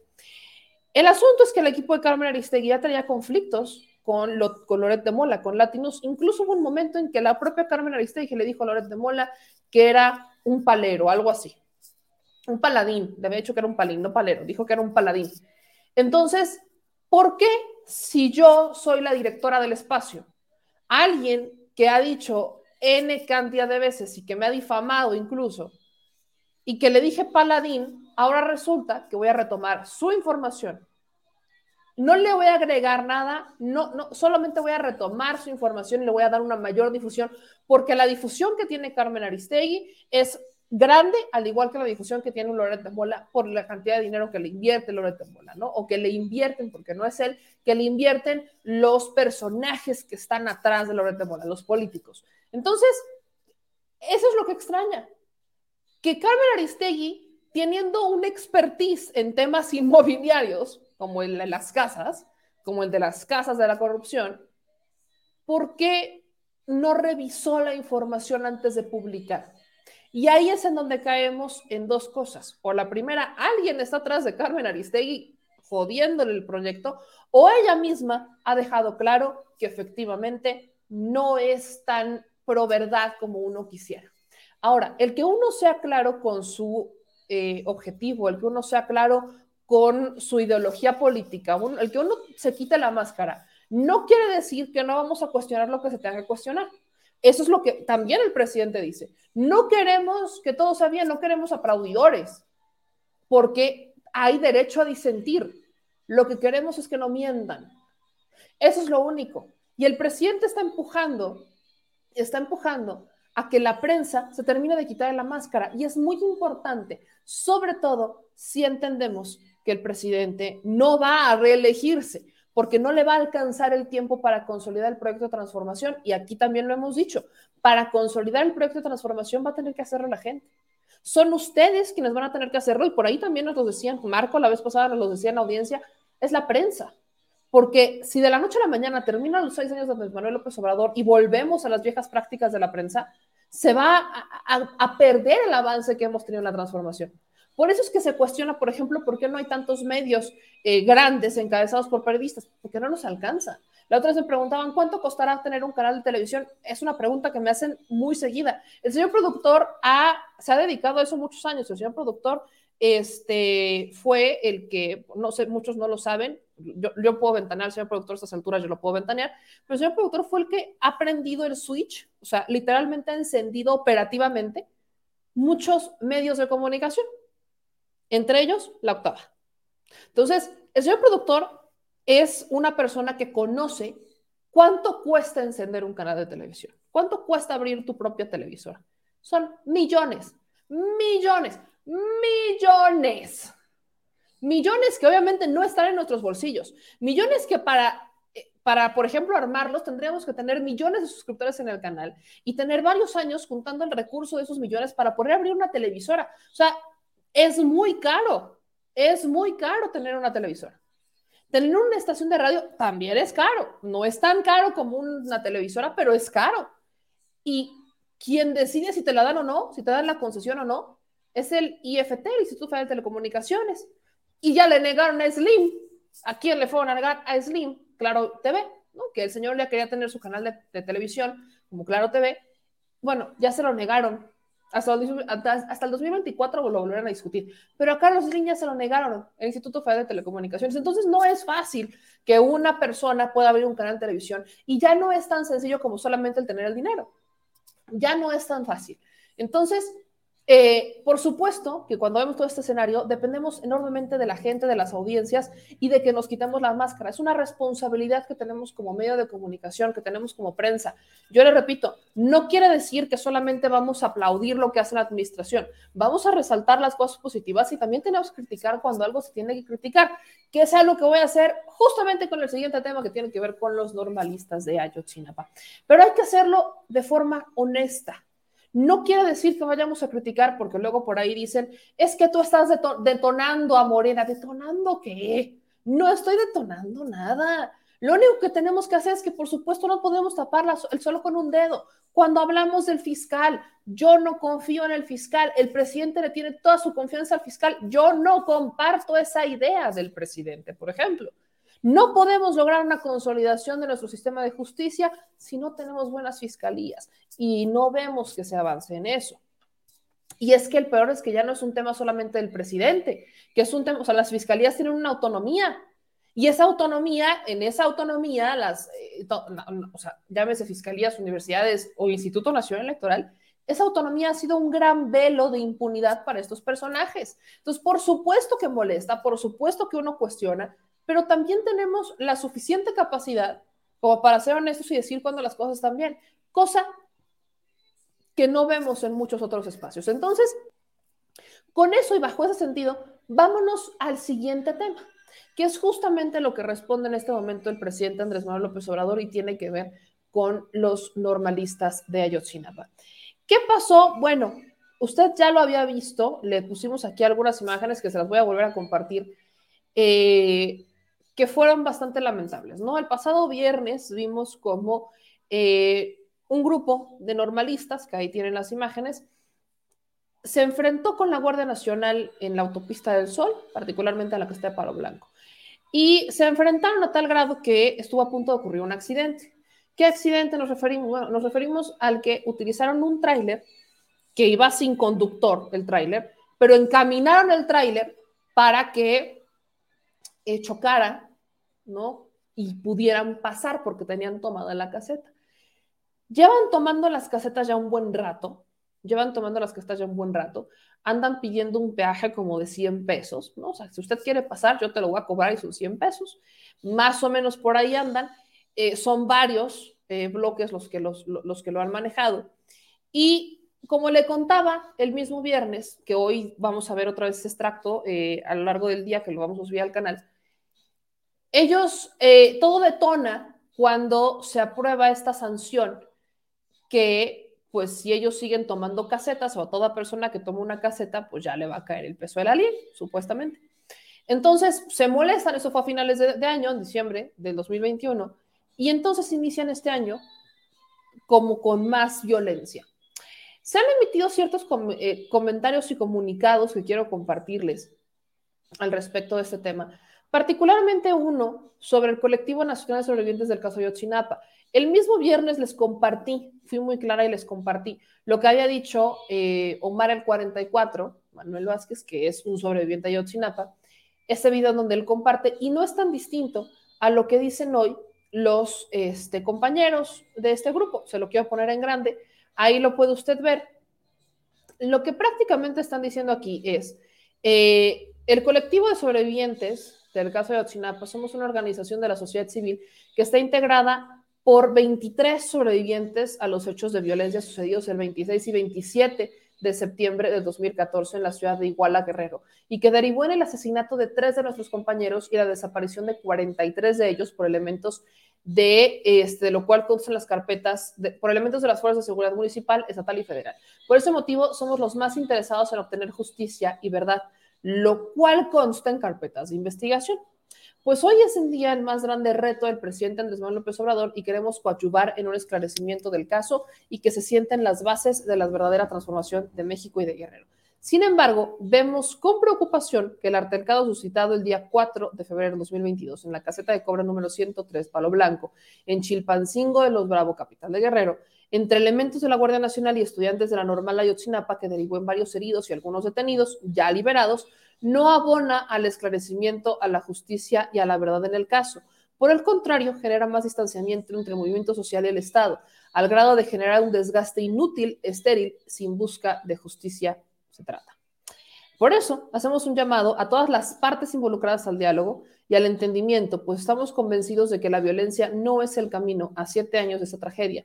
Hoy más que nunca debemos estar atentos a evitar situaciones que pudieran vulnerar el Estado de Derecho tan necesario en nuestro Estado y que tanta gente necesita, así como a cuidar la integridad de las víctimas de violaciones de los derechos humanos y de sus familias. Por ello, nos pronunciamos no a la violencia de cualquiera de sus formas, sí al diálogo en beneficio de todos. Esta, esta comunicación es importante porque es el sentido en el que lo mencionaba Omar. Decía, no estamos de acuerdo con la violencia y hacemos un llamado a las dos partes, ¿no?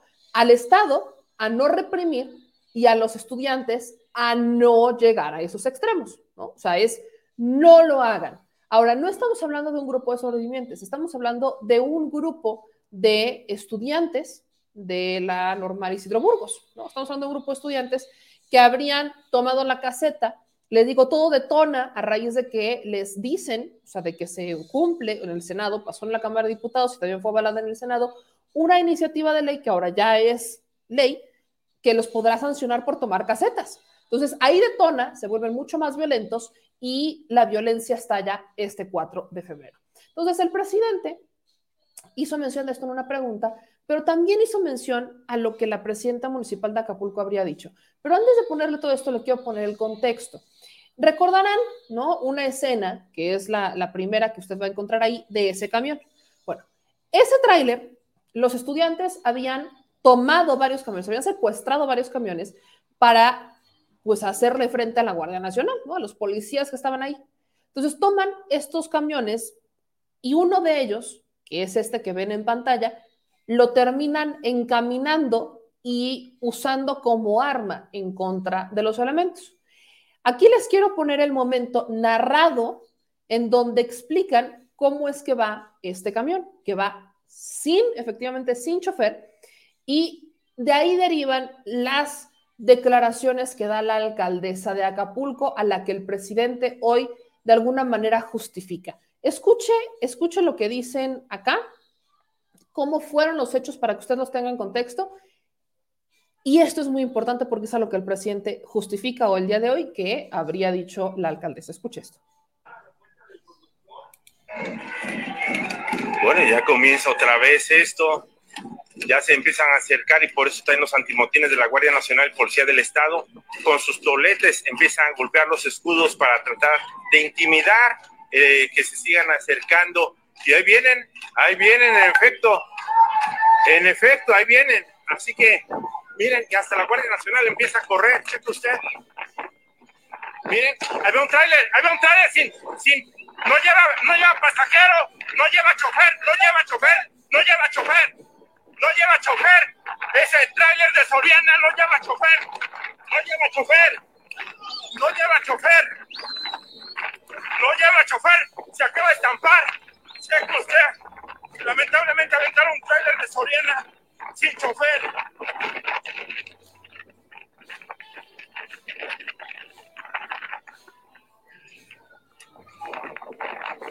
La situación se complica.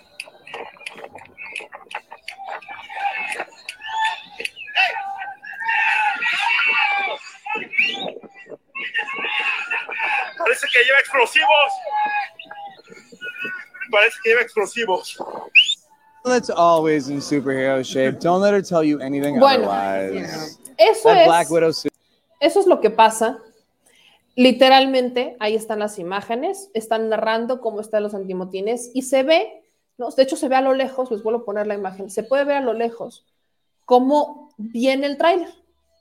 Usted lo puede ver ahí, cómo se va acercando, cómo se va acercando, pero va a velocidad, va a velocidad. Bueno, se va acercando, se va acercando, se va acercando y entonces no frena, pues no frena porque no hay nadie adentro. Y ahí es cuando se empiezan a mover todos y termina el tráiler del Soriana estampado, ¿no? Se estampa en una caseta.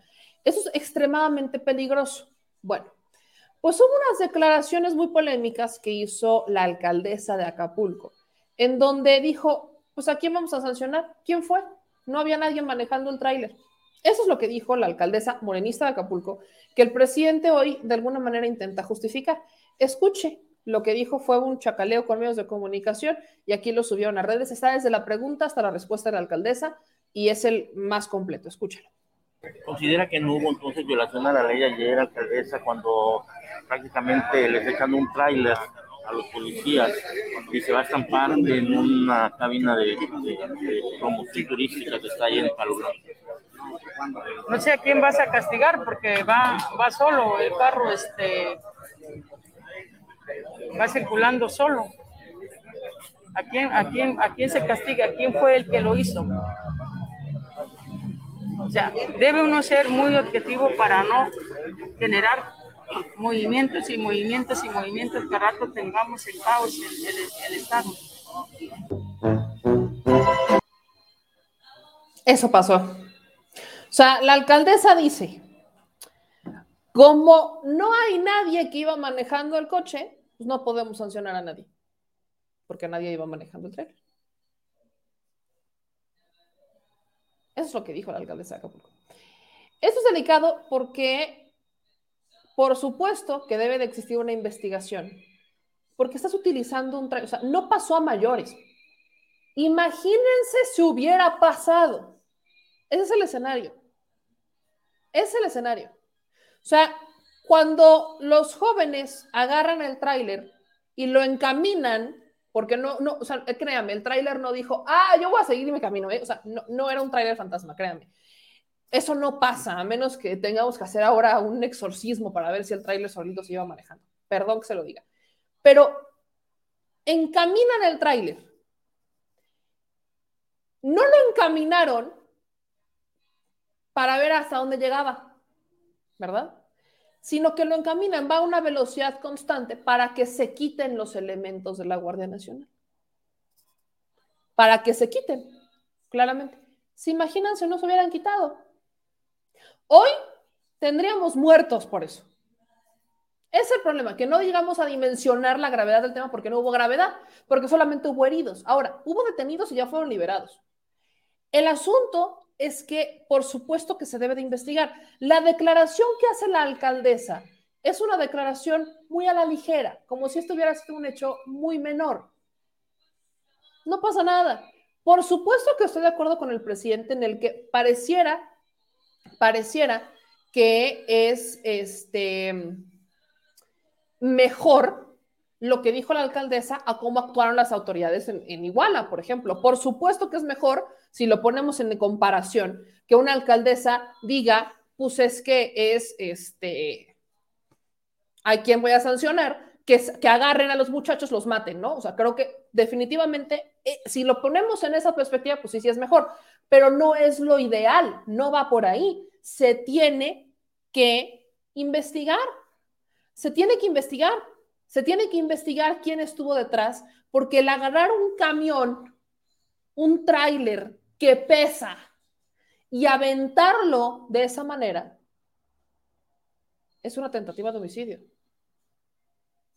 Porque no se, porque no se tiene mayor este, conciencia del asunto. Entonces, que la alcaldesa lo minimice, pues sí me parece preocupante, porque lo que perfectamente pudo haber dicho la alcaldesa es, vamos a investigar y eventualmente cuando sepamos quiénes son los responsables y que podamos plenamente identificar a los responsables, se hará, ¿no? Se hará este, la investigación necesaria. Eso es perfectamente lo que pudo haber dicho la alcaldesa y se hará lo propio. Pero no, la alcaldesa de Bote Pronto dijo, no podemos sancionar a nadie porque pues nadie va manejando el trailer.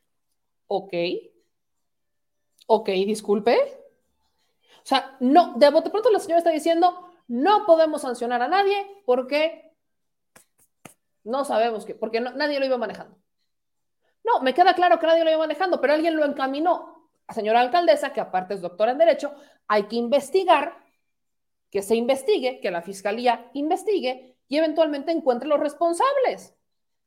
No pasó a mayores, pues no será una sanción por homicidio, no los van a sancionar tan gravemente, pero se tiene que investigar. Así, estamos hablando de una alcaldesa, de la alcaldesa de Acapulco, que, por eso le digo que la cosa no es tan, no es tan simple, la señora aprovechó todo esto para hacer un comentario más o menos como este. Eh, Adelina López dice, ahora que tenemos su atención, visiten Acapulco, el destino turístico más bello del mundo. Señora alcaldesa, yo le quiero preguntar a usted, ¿con qué cara le va usted a decir a los turistas, vengan a Acapulco cuando las casetas están tomadas, señora alcaldesa? Yo le pregunto, ¿con qué cara? Y además lo hace como en tono de troleo. Bueno, ahora que ya no están viendo por todo el desastre de la, de la caseta, no se preocupen, vengan a Acapulco, se van a divertir. ¿Es en serio, alcaldesa? Por eso hago el cuestionamiento, porque por supuesto que aquí encuentro a varias personas en el chat que dicen, ¿y quién dice que no se investiga? Yo sé que se investiga, me queda claro que se investiga, pero la declaración de la alcaldesa es lo que estoy cuestionando. Eso es lo que cuestiono, porque encuentro muchas personas que eso luego me pasa, cuando empiezo a hacer críticas, empiezan, y es que ¿por qué agarras a la... y por qué los criticas? Pero es que, ¿qué no has visto el escenario completo? Por supuesto que se está investigando, pero la alcaldesa tuvo una perfecta, perfecta manera de salirse del tema y una cosa es, solamente llego y digo, muy sencillo. Se tiene que investigar y en cuanto se investiguen, llegamos a los responsables y listo. Punto. Te salgas del tema tan, tan. No haces más. Pero decir, es que no podemos sancionar a nadie porque no había nadie manejando el tráiler. Por Dios. La señora incluso, supongamos que hay grupos de choque que están motivando esto. Supongamos, porque es algo que el presidente no descarta, que hay personas detrás motivando esto. La alcaldesa de Bote Pronto ya los deslegitimó, ya lo dejó así, en la declaración de la alcaldesa. La autoridad tendrá que hacer, la autoridad tendrá que hacer su chamba. Eso a todos nos queda perfectamente claro. Pero el que una alcaldesa salga y diga eso y que el presidente hoy en la mañana lo quiera decir, o sea, porque el presidente en un afán de preferimos eso a que los maten, pues sí estoy de acuerdo. o sea, estoy de acuerdo. Que los investiguen y eventualmente, si tenemos a un grupo de choque, supongamos, supongamos que tenemos a provocadores detrás de todo esto que lo hayan hecho a propósito, porque hay muchas cosas que son extrañas, pues preferimos una alcaldesa que diga, que no pueden sancionar a nadie porque nadie va manejando el tráiler, a una autoridad que diga, ¿saben qué? Ahí está, ¿no? Entonces, es importante porque cuando hablamos de casetas, la gente a bote pronto dice, es que es responsabilidad del alcalde. Sí, el alcalde tiene una responsabilidad, pero estás hablando de la carretera hacia un estado, o sea, estás hablando de una carretera, estás hablando de tránsitos. Eso le, eso le compete al gobierno federal y le compete al gobierno del estado, no al del municipio. Por eso hago el cuestionamiento, porque le compete a la fiscalía investigar el hecho. El, o sea, el, el, eh, o sea, perdón que se lo diga, pero pues o sea, sí, podemos cuestionar al alcalde de Chimpancingo. Hablemos con la gobernadora de Guerrero, incluso, Evelyn, ¿qué hizo? Evelyn Salgado dijo que no iban a tolerar, que no iban a tolerar estos, este, estas provocaciones y que no iban a caer en provocaciones. Y es ella la que manda a los policías, mandan a los policías y después llega y pide el apoyo de la Guardia Nacional. O sea, la gobernadora no ha hecho estas declaraciones, ¿eh? La gobernadora no ha hecho estas, estas, estas declaraciones. La gobernadora simplemente dijo que no iban a permitir ningún típico, ningún tipo de, este, de provocación que se iban a hacer para atrás y que iban a dejar que las autoridades respondieran. Y mandó, pidió la ayuda de la Guardia Nacional y entonces mandaron a las autoridades estatales. Eso es lo que hizo la gobernadora, que es responsable porque es una caseta.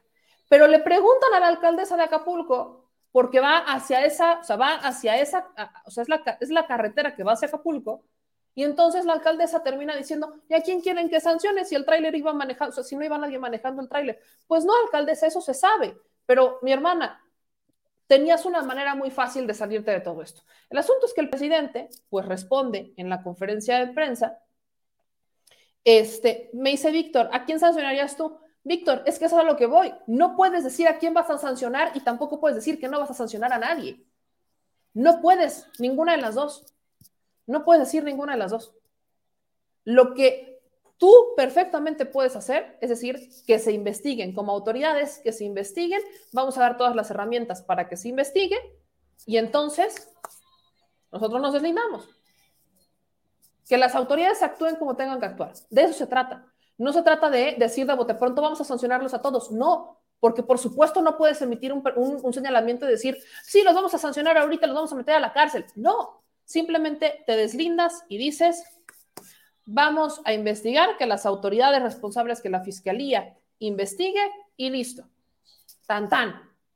te omites el problema, omites el comentario, porque siendo honestos, es un problema que le compete perfectamente a el gobierno federal y al gobierno del estado. O sea, los dos.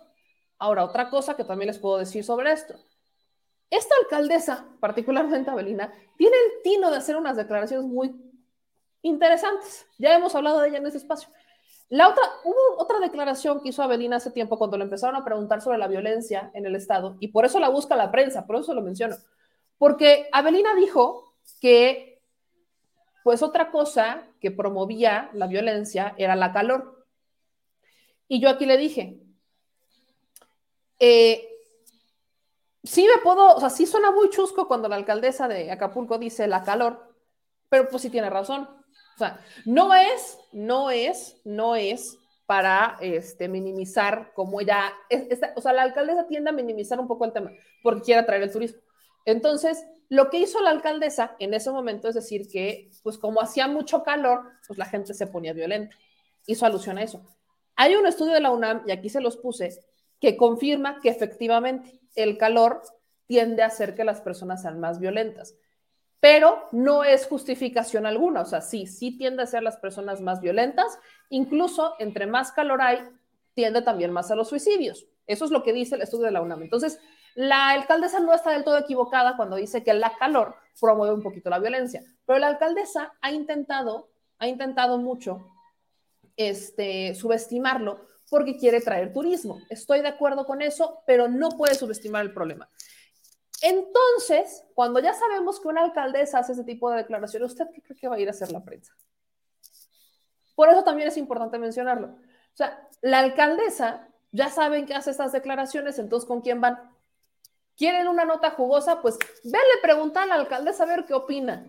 Y ya saben en qué sentido va a ir la respuesta de la alcaldesa. Es el punto. Es el punto.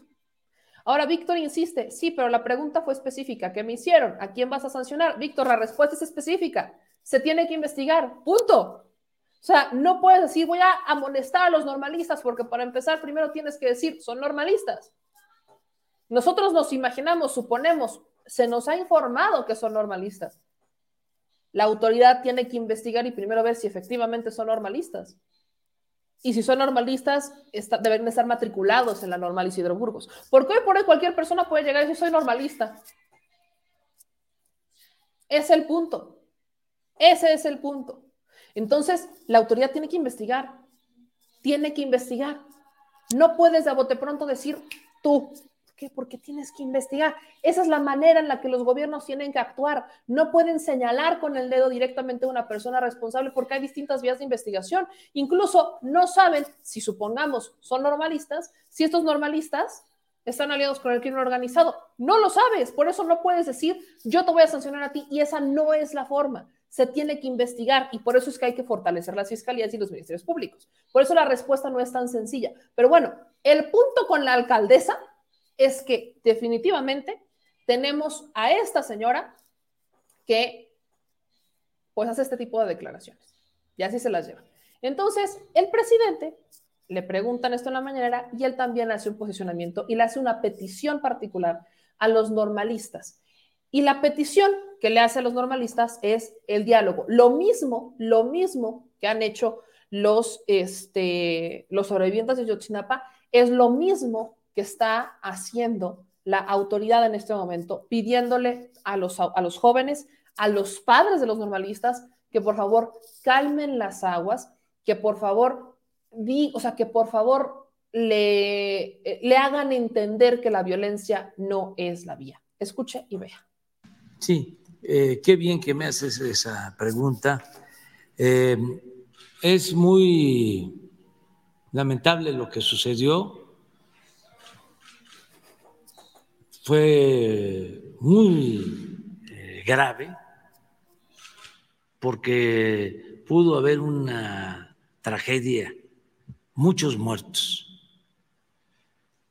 Se tuvo suerte de que el tráiler eh, se estrelló en una caseta. Eh, sí, en un edificio de turismo y eso lo detuvo, porque eh, habían puestos eh, este, de comerciantes y iban a, a perder la vida muchos. Muy lamentable esto. Yo quiero hacerle un llamado a los muchachos de la normal de Ayotzinapa para que ya no actúen de esa forma, porque eh, afectan,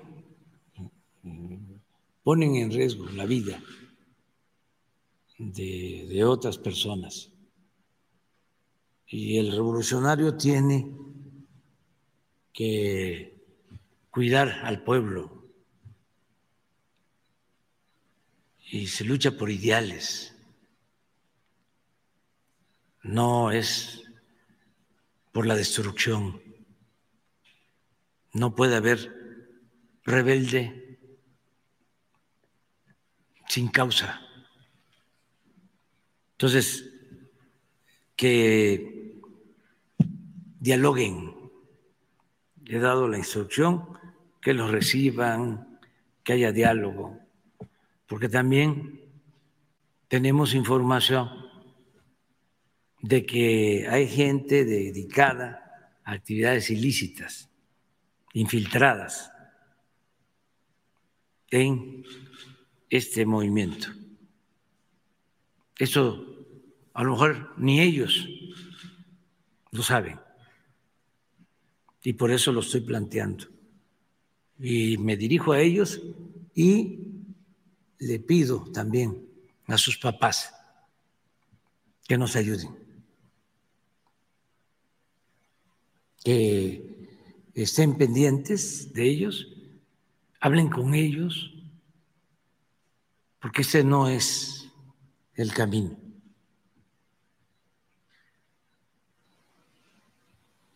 Nosotros no somos represores. Se tomó esa decisión de que no se tomen las casetas porque ya era una situación insoportable. La Guardia Nacional actuó eh, con mucha responsabilidad, eh, sin armas. Salieron muchos heridos, pero eh, no se puede eh, actuar de esa forma. Yo espero que depongan esa actitud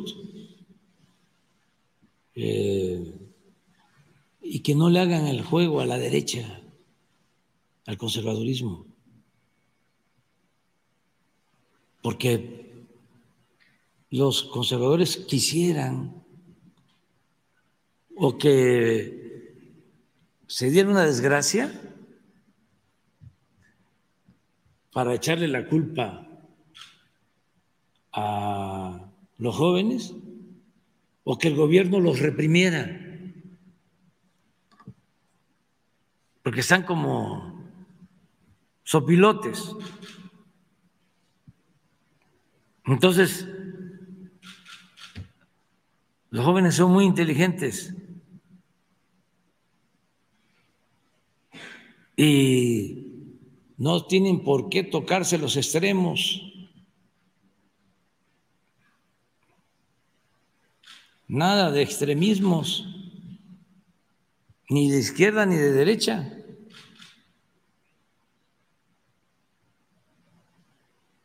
Se puede luchar por los ideales, por los principios, sin violencia. Ese es mi mensaje. Y les digo que están como sopilotes, porque ayer lamentablemente perdió la vida un eh, periodista, aunque eh, la autoridad de Tijuana sostiene que no es periodista, que su este, tío es el periodista, de todas maneras, ¿no? perdió la vida. Acababa de pasar, o cuando se dio a conocer, ya estaba el Twitter de Krause ¿De cuándo acá? Krause. Con la misma campaña, ¿no? Todavía ni se aclaran los hechos. La misma familia mencionó que no se dedicaba a eso, de acuerdo al informe que presenta el gobierno de Baja California.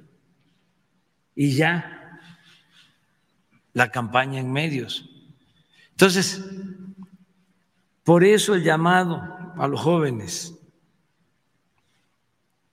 Si eh, toman la caseta porque les falta dinero, hay becas.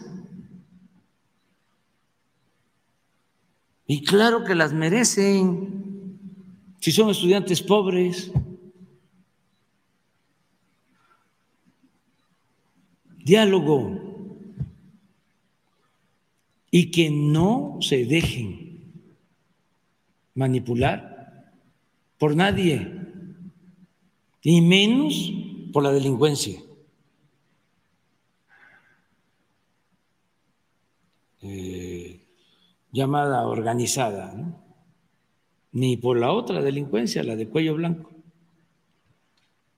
Pero es muy importante este, hacer este llamado porque mm,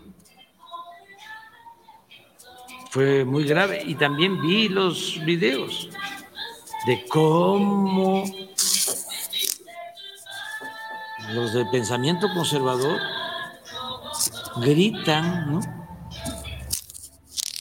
pidiendo todo el peso de la ley mano dura. Entonces, los muchachos tienen que analizar esto. Ahí en los salones, con sus maestros. Yo creo que queda en, en las redes lo que digo, pues que lo pongan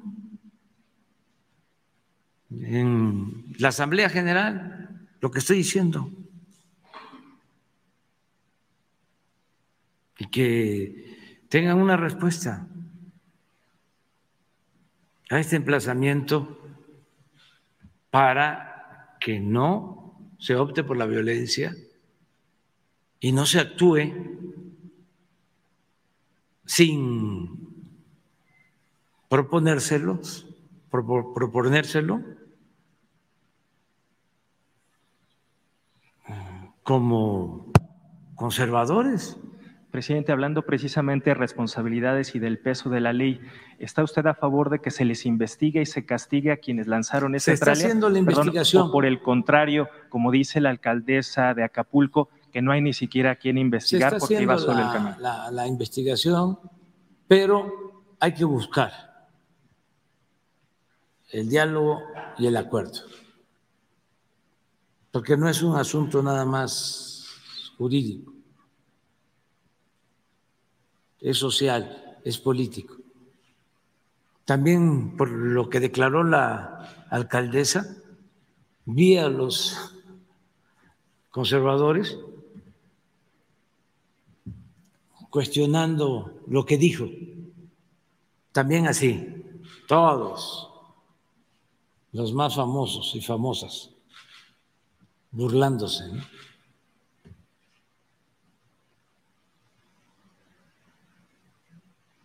Porque yo lo que imagino es que ella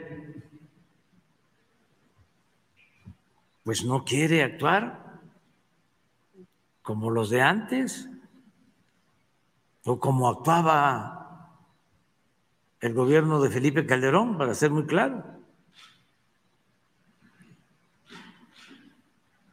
que todo era garrote.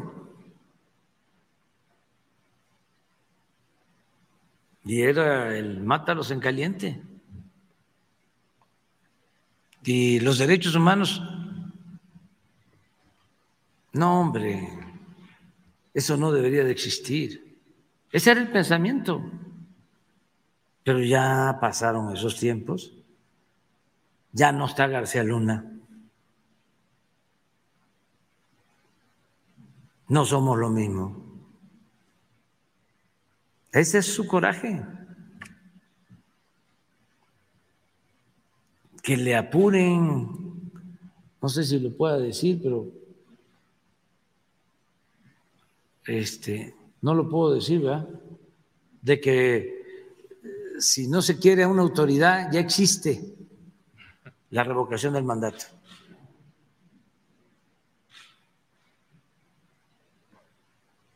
Todos ahí agarraditos de la mano. Todos. Yo ahí le voy a aclarar alguna cosa. El presidente habla sobre la revocación de mandato, pero yo le, yo- vaya, creo que eso es un tema que valdría que alguien le dijera al presidente cuando yo regrese a la mañana, si alguien no se lo ha hecho, se lo voy a decir yo, porque la revocación de mandato es exclusiva para el presidente. O sea, si usted quiere correr a su gobernador, no puede, porque no existe ese ejercicio de revocación de mandato en el Estado. ¿Por qué no existe? Porque se debe de homologar la ley. O sea, está esta parte pendiente donde se debe de homologar la ley y le corresponde a los diputados estatales hacer esa chamba, homologar la ley. Les corresponde a ellos que se homologue y que entonces se busque la revocación de mandato para sus gobernadores. Eso no existe. Entonces, cuando el presidente menciona que si alguien no quiere puede correr a su, a, su autoridad, a su gobierno, bueno, no, no puede, solamente al presidente. Solamente al presidente, no a los demás. Y en otro segundo punto, el presidente tampoco descarta, se lo decía, el presidente no descarta que pudiera estar atrás la mañana. Yo le digo, yo tampoco lo descartaría, porque si se han dado cuenta, se han dado varios escenarios eh, en donde hay grupos desestabilizadores. Por eso es importante la investigación. Por eso no podemos llegar y decir, ahí tenemos que, ahí vas y los agarras a ellos. Esa parte la entiendo, pero el comentario de la alcaldesa está ya deslegitimando la propia investigación. O sea, la señora dice, yo no voy a investigar. No, no, no, no te quieres meter en problemas y entiendo esa parte del presidente en donde dice, pues es que no quiere hacer lo que hacían antes. Ok, totalmente de acuerdo. Pero esa es una cosa. Y otra muy distinto es simplemente de decir, épale, yo aquí, que lo investiguen las autoridades y que sancionen a quien tenían que sancionar. Porque no, no se movió solo el Tyler, alcaldesa. Entonces, hay un punto. Los medios de comunicación ya saben lo que va a declarar la alcaldesa porque no es la primera vez que hace una declaración así. Entonces, van y le preguntan y sacan la nota. Y en un segundo punto, van y le dicen al presidente, el presidente, como si es su responsabilidad porque se trata de carreteras, pues el presidente va y responde y defiende a la Guardia Nacional, el presidente justifica un poco a la alcaldesa y de paso, de paso, no descarta que pudiera estar la maña detrás de esto. Aprovecha para hablar sobre los periodistas, porque hoy, esta, este fin de semana, otra vez se hizo noticia, de hecho fue el viernes, si no estoy mal, producer, que se hizo esta noticia de otro periodista asesinado. Hay que entender dos escenarios muy importantes. El primero, no todos los periodistas o reporteros eh, se sostienen con el dinero que generan en su chamba. Tienen que tener otras chambas. Hay muchos que, por ejemplo, son taxistas, hay, muchos que, por ejemplo, son, este, trabajan en despachos o que trabajan como abogados que les ayuda a hacer su chamba. Hay muchos que tienen comercio, que tienen sus, sus, locales. Hay muchos que, o sea, no le dedican el tiempo completo a su chamba. Y no por eso quiere decir que no seas reportero o que no seas periodista. Por eso es importante la investigación. Ahora, el presidente hace alusión, si usted se da cuenta, que a partir de hace unas semanas estamos viendo cómo es particularmente en Tijuana, en donde están asesinando a varias personas y periodistas. Aquí, obviamente, se tiene, ¿no? Se tiene que, este, que investigar, pues, qué es lo que pasó, por qué se asesinó a esta persona, como toda investigación. Y no solamente porque sea periodista, esa parte la entiendo. Se murió una persona, mataron a una persona. Hay que investigar por qué mataron a esa persona. No importa si es periodista, si es taxista, si es este comerciante, no importa, hay que investigar si es. Ahora, si es periodista es aún más grave, es aún más grave porque no solamente estás matando a una persona, sino que le estás matando por revelar información que ayudaría a otras personas. Por eso es que se aplique la ley, por eso es mi insistencia con las fiscalías, por eso es mi insistencia con no dejar y no bajar la guardia en la insistencia de los ministerios públicos. Y por supuesto que a esas alturas nadie, absolutamente nadie descarta que se estén dando ciertos eh, golpes, instrucciones para que se lleven a cabo estos golpes.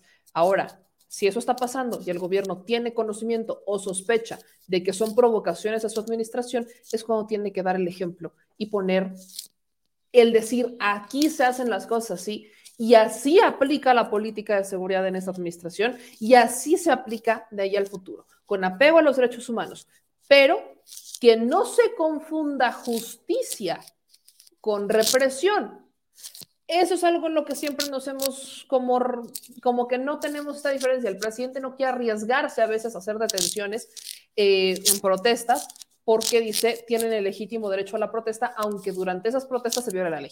Entonces, existe esa barda, esa línea que el presidente ha decidido no cruzar y lo ha dicho claramente, ha decidido no cruzar esa línea para que no se confunda y que se vea que es una política distinta, pero también se ha convertido en algo bastante permisivo, porque pues vemos que sigue pasando. Entonces, aquí pasan dos cosas. O a la larga, estas personas entienden que no van a provocar a la administración y pues tendremos que vivir este proceso o el gobierno empieza a tomar acción y empieza a derivar en que la justicia se aplique para los culpables y que la justicia también se haga hacia los inocentes. Así de sencillo es esto. Pero bueno, ahora voy con algunos de sus comentarios. Por acá nos dice Ubaldo, estuvo muy bueno el moche, dice Ubaldo Martínez. ¿De qué moche hablas, Ubaldo? Y me encantaría que estuviera padrísimo. Se hablan hacia mí, que me lo pasaran, ¿no? Porfis. Eh, dicen acá, eh, los asesinos viven del otro lado, los jefes siempre en Estados Unidos. José Rivas, el consejero Córdoba Yelín es un ladrón de nuestro pueblo, la duda. ¿Alguien? Nos dicen por acá. Luego dicen, pero si la familia dijo que no era periodista, bueno, perfectamente, la familia dijo que no era periodista, eso se acredita muy sencillo. Investiguemos si tiene alguna nota o algún reportaje o si alguien lo ha contratado o le ha pagado algún medio de comunicación por entregar información, por hacer reportajes, por hacer notas. Es muy sencillo investigarlo. Si, si alguien es periodista o no, tiene que existir algún tipo de publicación o si existe algún tipo de entrevista o participación en radio. O sea, vaya, se puede investigar si es periodista o no lo es. Dice Paola, ya callen a Memela, ya. Paola, pues no sé por qué quieres que me calle, estás en mi programa. Sería como un poquito ilógico que me quedara callada, Paola, si estás en mi programa. No, no sé. Pero no te preocupes, benditas y maravillosas redes sociales, mi vida, que te permiten irte a otro espacio y no escuchar mi voz. O sea, esto es maravilloso, Paola. Maravilloso. No tienes que esperarme a que yo me calle. Tú lo puedes hacer sola. Es hermoso, Paola, es hermoso. Eh, luego dicen acá, ¿soy algo raro? Sí, lo que pasa es que aquí en esta casa uno no puede vivir si no escucha música. Entonces se escucha muy bajito, así que está un poquito lejos, pero no, vaya, no logran ni siquiera distinguir qué canción es. Yo sí logro distinguirlo porque yo sí sé, pero eso lo dejaremos para otro día. Dice Carlos, me lee el nuevo artículo, ya lo leí, ya lo leí. Eh, de hecho, Mexicanos contra la Corrupción está insistiendo, de eso hablaremos un poquito hoy en la noche. Insisten ambos en que existe un conflicto de interés y insisten, insisten, insisten, insisten. Yo le dije, ¿sabe por qué estaba inconcluso el reportaje de Mexicanos contra la Corrupción y la Impunidad? Porque ni siquiera le habían aclarado cuánto costaba, cuánto era la renta que estaban pagando. Bueno, la renta que estaban pagando era de unos 127 mil pesos al mes, la renta, según la información que tiene Mexicanos contra la corrupción y la impunidad. Yo le vuelvo a preguntar, ¿conflicto de interés? ¿Se le hace que existe un conflicto de interés cuando pagas una renta de 127 mil pesos? A, una, a un propietario que trabajaba en una empresa que, bueno, el empresario ya dijo que nunca tuvo nada que ver con México ni nada, pero bueno, ¿usted considera que hubo un beneficio para la empresa? O sea, usted tendría que ser uno muy estúpido, y lo digo con respeto, para beneficiar a una empresa con contratos del gobierno y encima pagar una renta de 127 mil pesos. Nada más hace falta tantita lógica, o sea, nada más hace falta tantita, tantita lógica para entenderlo, pero en la noche profundizamos con el tema, por supuesto. Eh, dicen, la represión es para la Guardia Nacional, dice Hook Caso. Le dicen el señor de los cacahuates. Señor productor, ¿cómo está usted? Muy buenas tardes, el señor de los cacahuates. Qué, qué amable, señor productor, que, que lo tenemos por aquí. ¿Ya desayunó? ¿Todo bien en casa? Luego nos dice Miguel, eh, el enemigo de la nación y el pueblo es el Poder Judicial. Tiene razón el señor almirante. Eh, luego nos dicen que qué hace tanto ruido. Bueno, es esto, chicos. Me encanta porque todos están muy preocupados por... ¿Ven por qué luego les decimos que hay que invertir en, equipo? Porque luego vemos la gente que dice, es que hay mucho ruido es que ¿por qué no hay mucho ruido? Es que ¿por qué no traes buena iluminación? Es porque no tienes algo, porque no tienes iluminación. Es que ¿por qué rosa? Es que ¿por qué no rosa? Es que porque se escucha, es que porque no se escucha, es que porque sí se escucha. Le digo, aquí ya lo intenté arreglar, ya lo intenté arreglar, tendría yo que agarrarlo acá.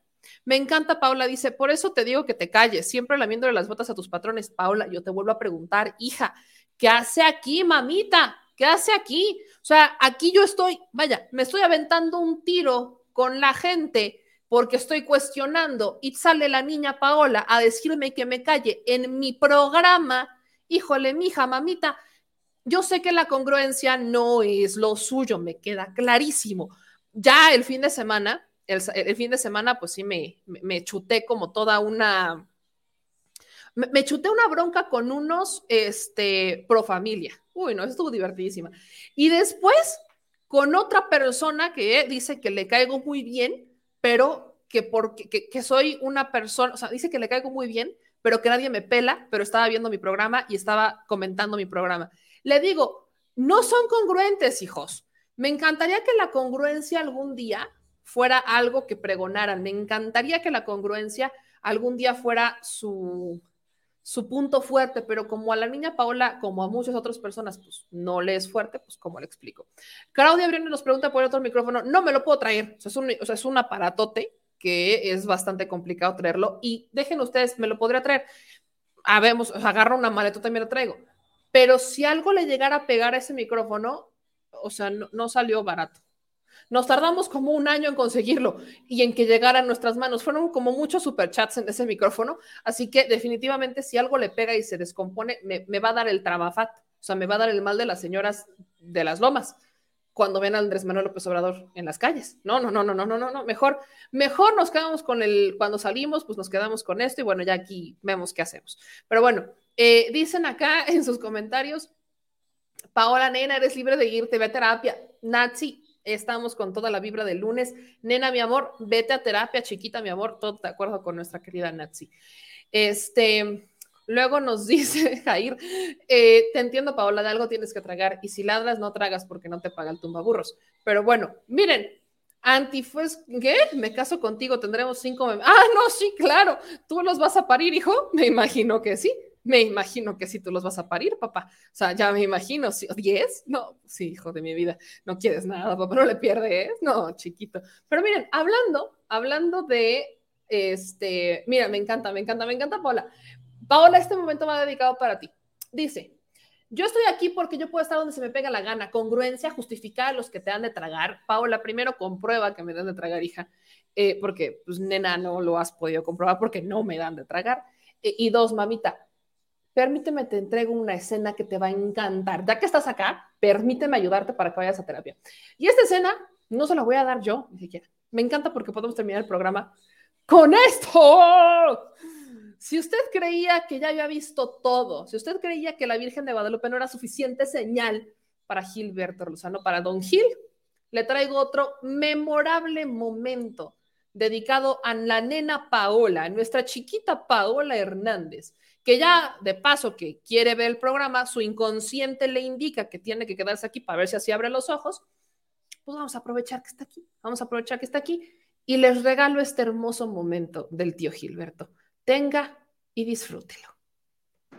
Me está echando encima a todos sus perros de la disidencia controlada. Me voy a permitir presentarles lo que dijo López ayer, que por cierto se le están acabando sus días al señor López.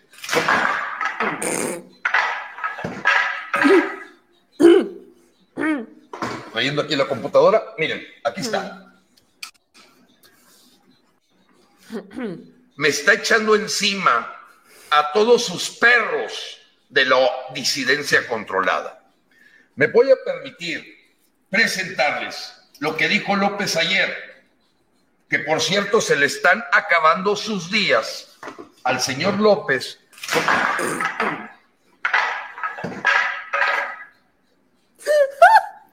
Viendo aquí la computadora. Miren, está otra, otra.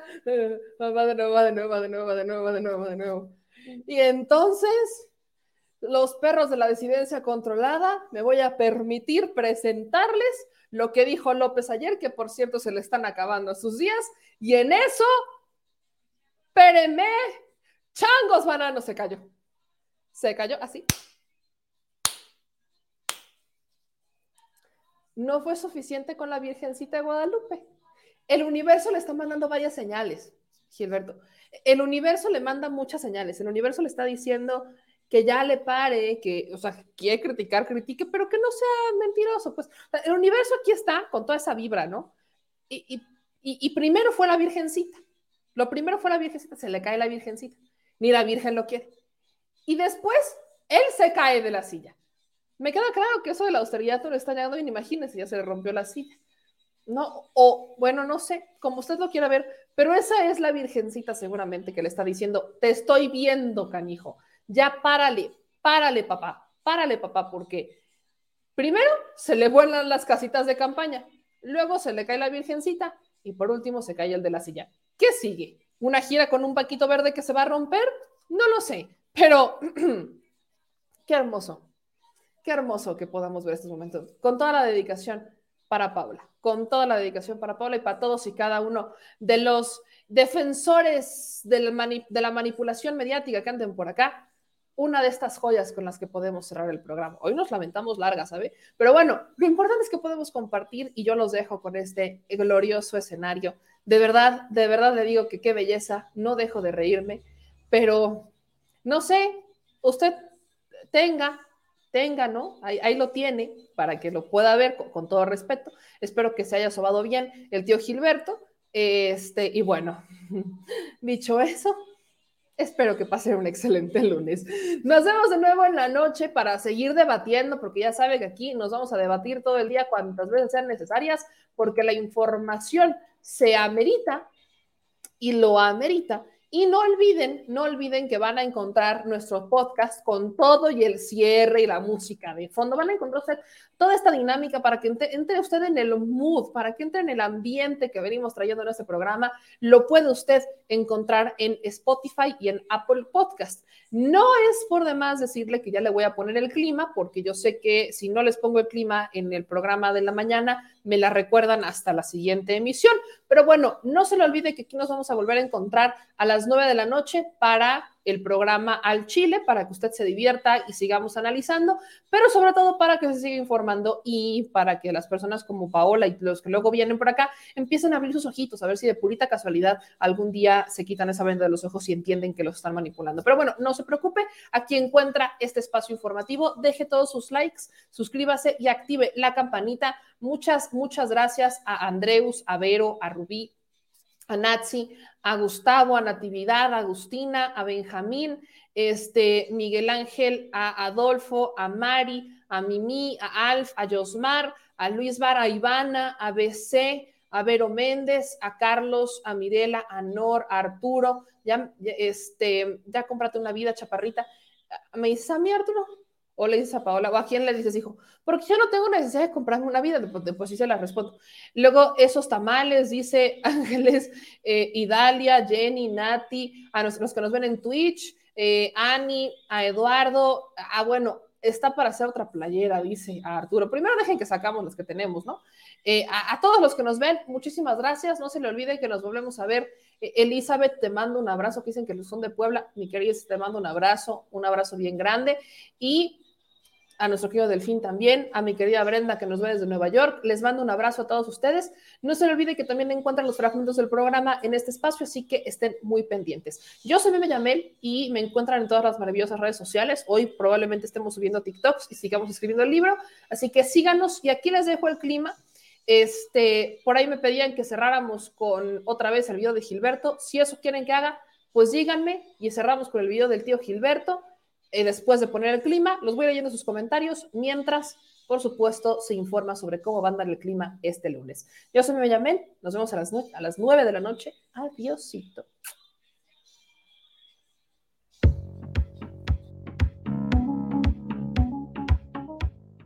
El Servicio Meteorológico Nacional de la Conagua le informa el pronóstico del tiempo.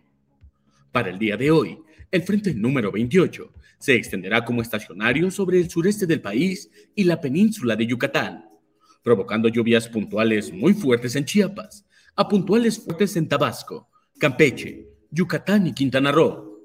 La masa de aire frío reforzada mantendrá ambiente de muy frío a gélido, con heladas por la mañana en zonas altas del noroeste y norte del país, así como de frío a muy frío en el noreste, oriente y centro del territorio nacional. Además, originará un nuevo evento de norte, de muy fuerte e intenso, con rachas de 80 a 100 kilómetros por hora en costas de Tamaulipas, Veracruz y gradualmente en el Istmo y Golfo de Tehuantepec, y con rachas de 70 a 80 kilómetros por hora durante la noche en el litoral de Tabasco. Dicha masa de aire frío interaccionará con una vaguada polar y con la entrada de humedad generada por la corriente en chorro subtropical, ocasionando lluvias puntuales fuertes en Nuevo León, Tamaulipas, San Luis Potosí, Veracruz, Puebla, Oaxaca e intervalos de chubascos en Coahuila, Zacatecas, Guanajuato, Querétaro, Hidalgo y Tlaxcala, mismas que podrían acompañarse de descargas eléctricas. Por otra parte, persistirán condiciones para la caída de aguanieve o nieve en sierras de Chihuahua, Durango, Coahuila, Nuevo León y San Luis Potosí, condiciones que se extenderán hacia sierras de Tamaulipas, Zacatecas, Guanajuato, Querétaro y en las cimas montañosas de Tlaxcala, Puebla, Hidalgo y Veracruz. Finalmente, la entrada de humedad del Océano Pacífico provocará lluvias y chubascos con posibles descargas eléctricas en zonas del occidente, centro y sur del territorio nacional.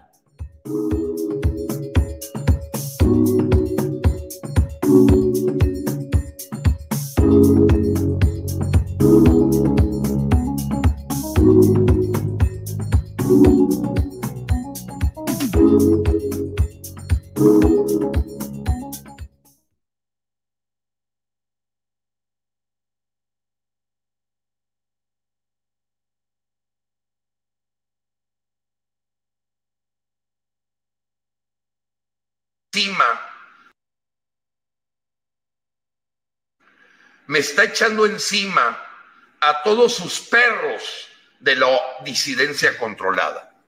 Me voy a permitir presentarles lo que dijo López ayer, que por cierto se le están acabando sus días al señor López.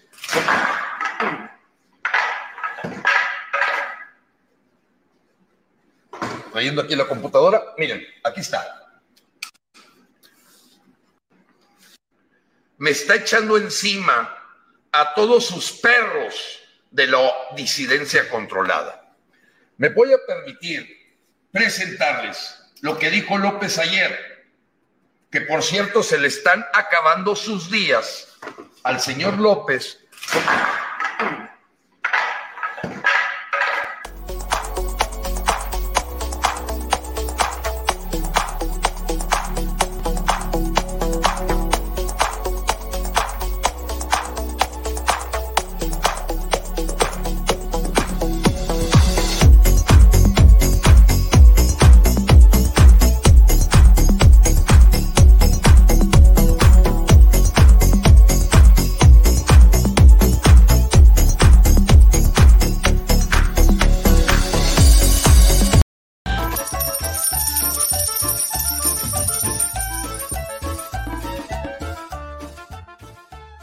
Chile. Recuerda que una forma de apoyar nuestro proyecto e impulsarnos a generar más y mejor contenido es a través de los superchats en nuestras transmisiones en vivo. Solo tienes que dirigirte al recuadro donde escribes mensajes, darle clic al símbolo de moneda, colocar los datos de tu tarjeta bancaria, el monto a donar y de forma inmediata se verá reflejado en un recuadro de color con el mensaje de tu preferencia. Otra manera, por si no nos alcanzas a ver en vivo, es ir a la descripción de nuestro video de YouTube, darle clic a la liga de PayPal y repetir el proceso como en los superchats. Ese recurso llegará directo a nuestra cuenta bancaria. En Facebook también puedes apoyarnos de forma mensual. En el inicio de nuestra página encontrarás el botón Quiero colaborar. Ahí podrás adquirir una membresía que nos impulsará a seguir combatiendo la infodemia desde esta plataforma. Y si eres de los que no confía en la tecnología, puedes hacer un depósito o transferencia a nuestro número de tarjeta Banamex, desde cualquier establecimiento, banco y hasta tu aplicación móvil. Anótalo. El número es 4766-8415-9203-0897. Recuerda, esto es completamente voluntario y es una forma de apoyar e involucrarte más con este proyecto independiente. Hazlo tuyo y comparte.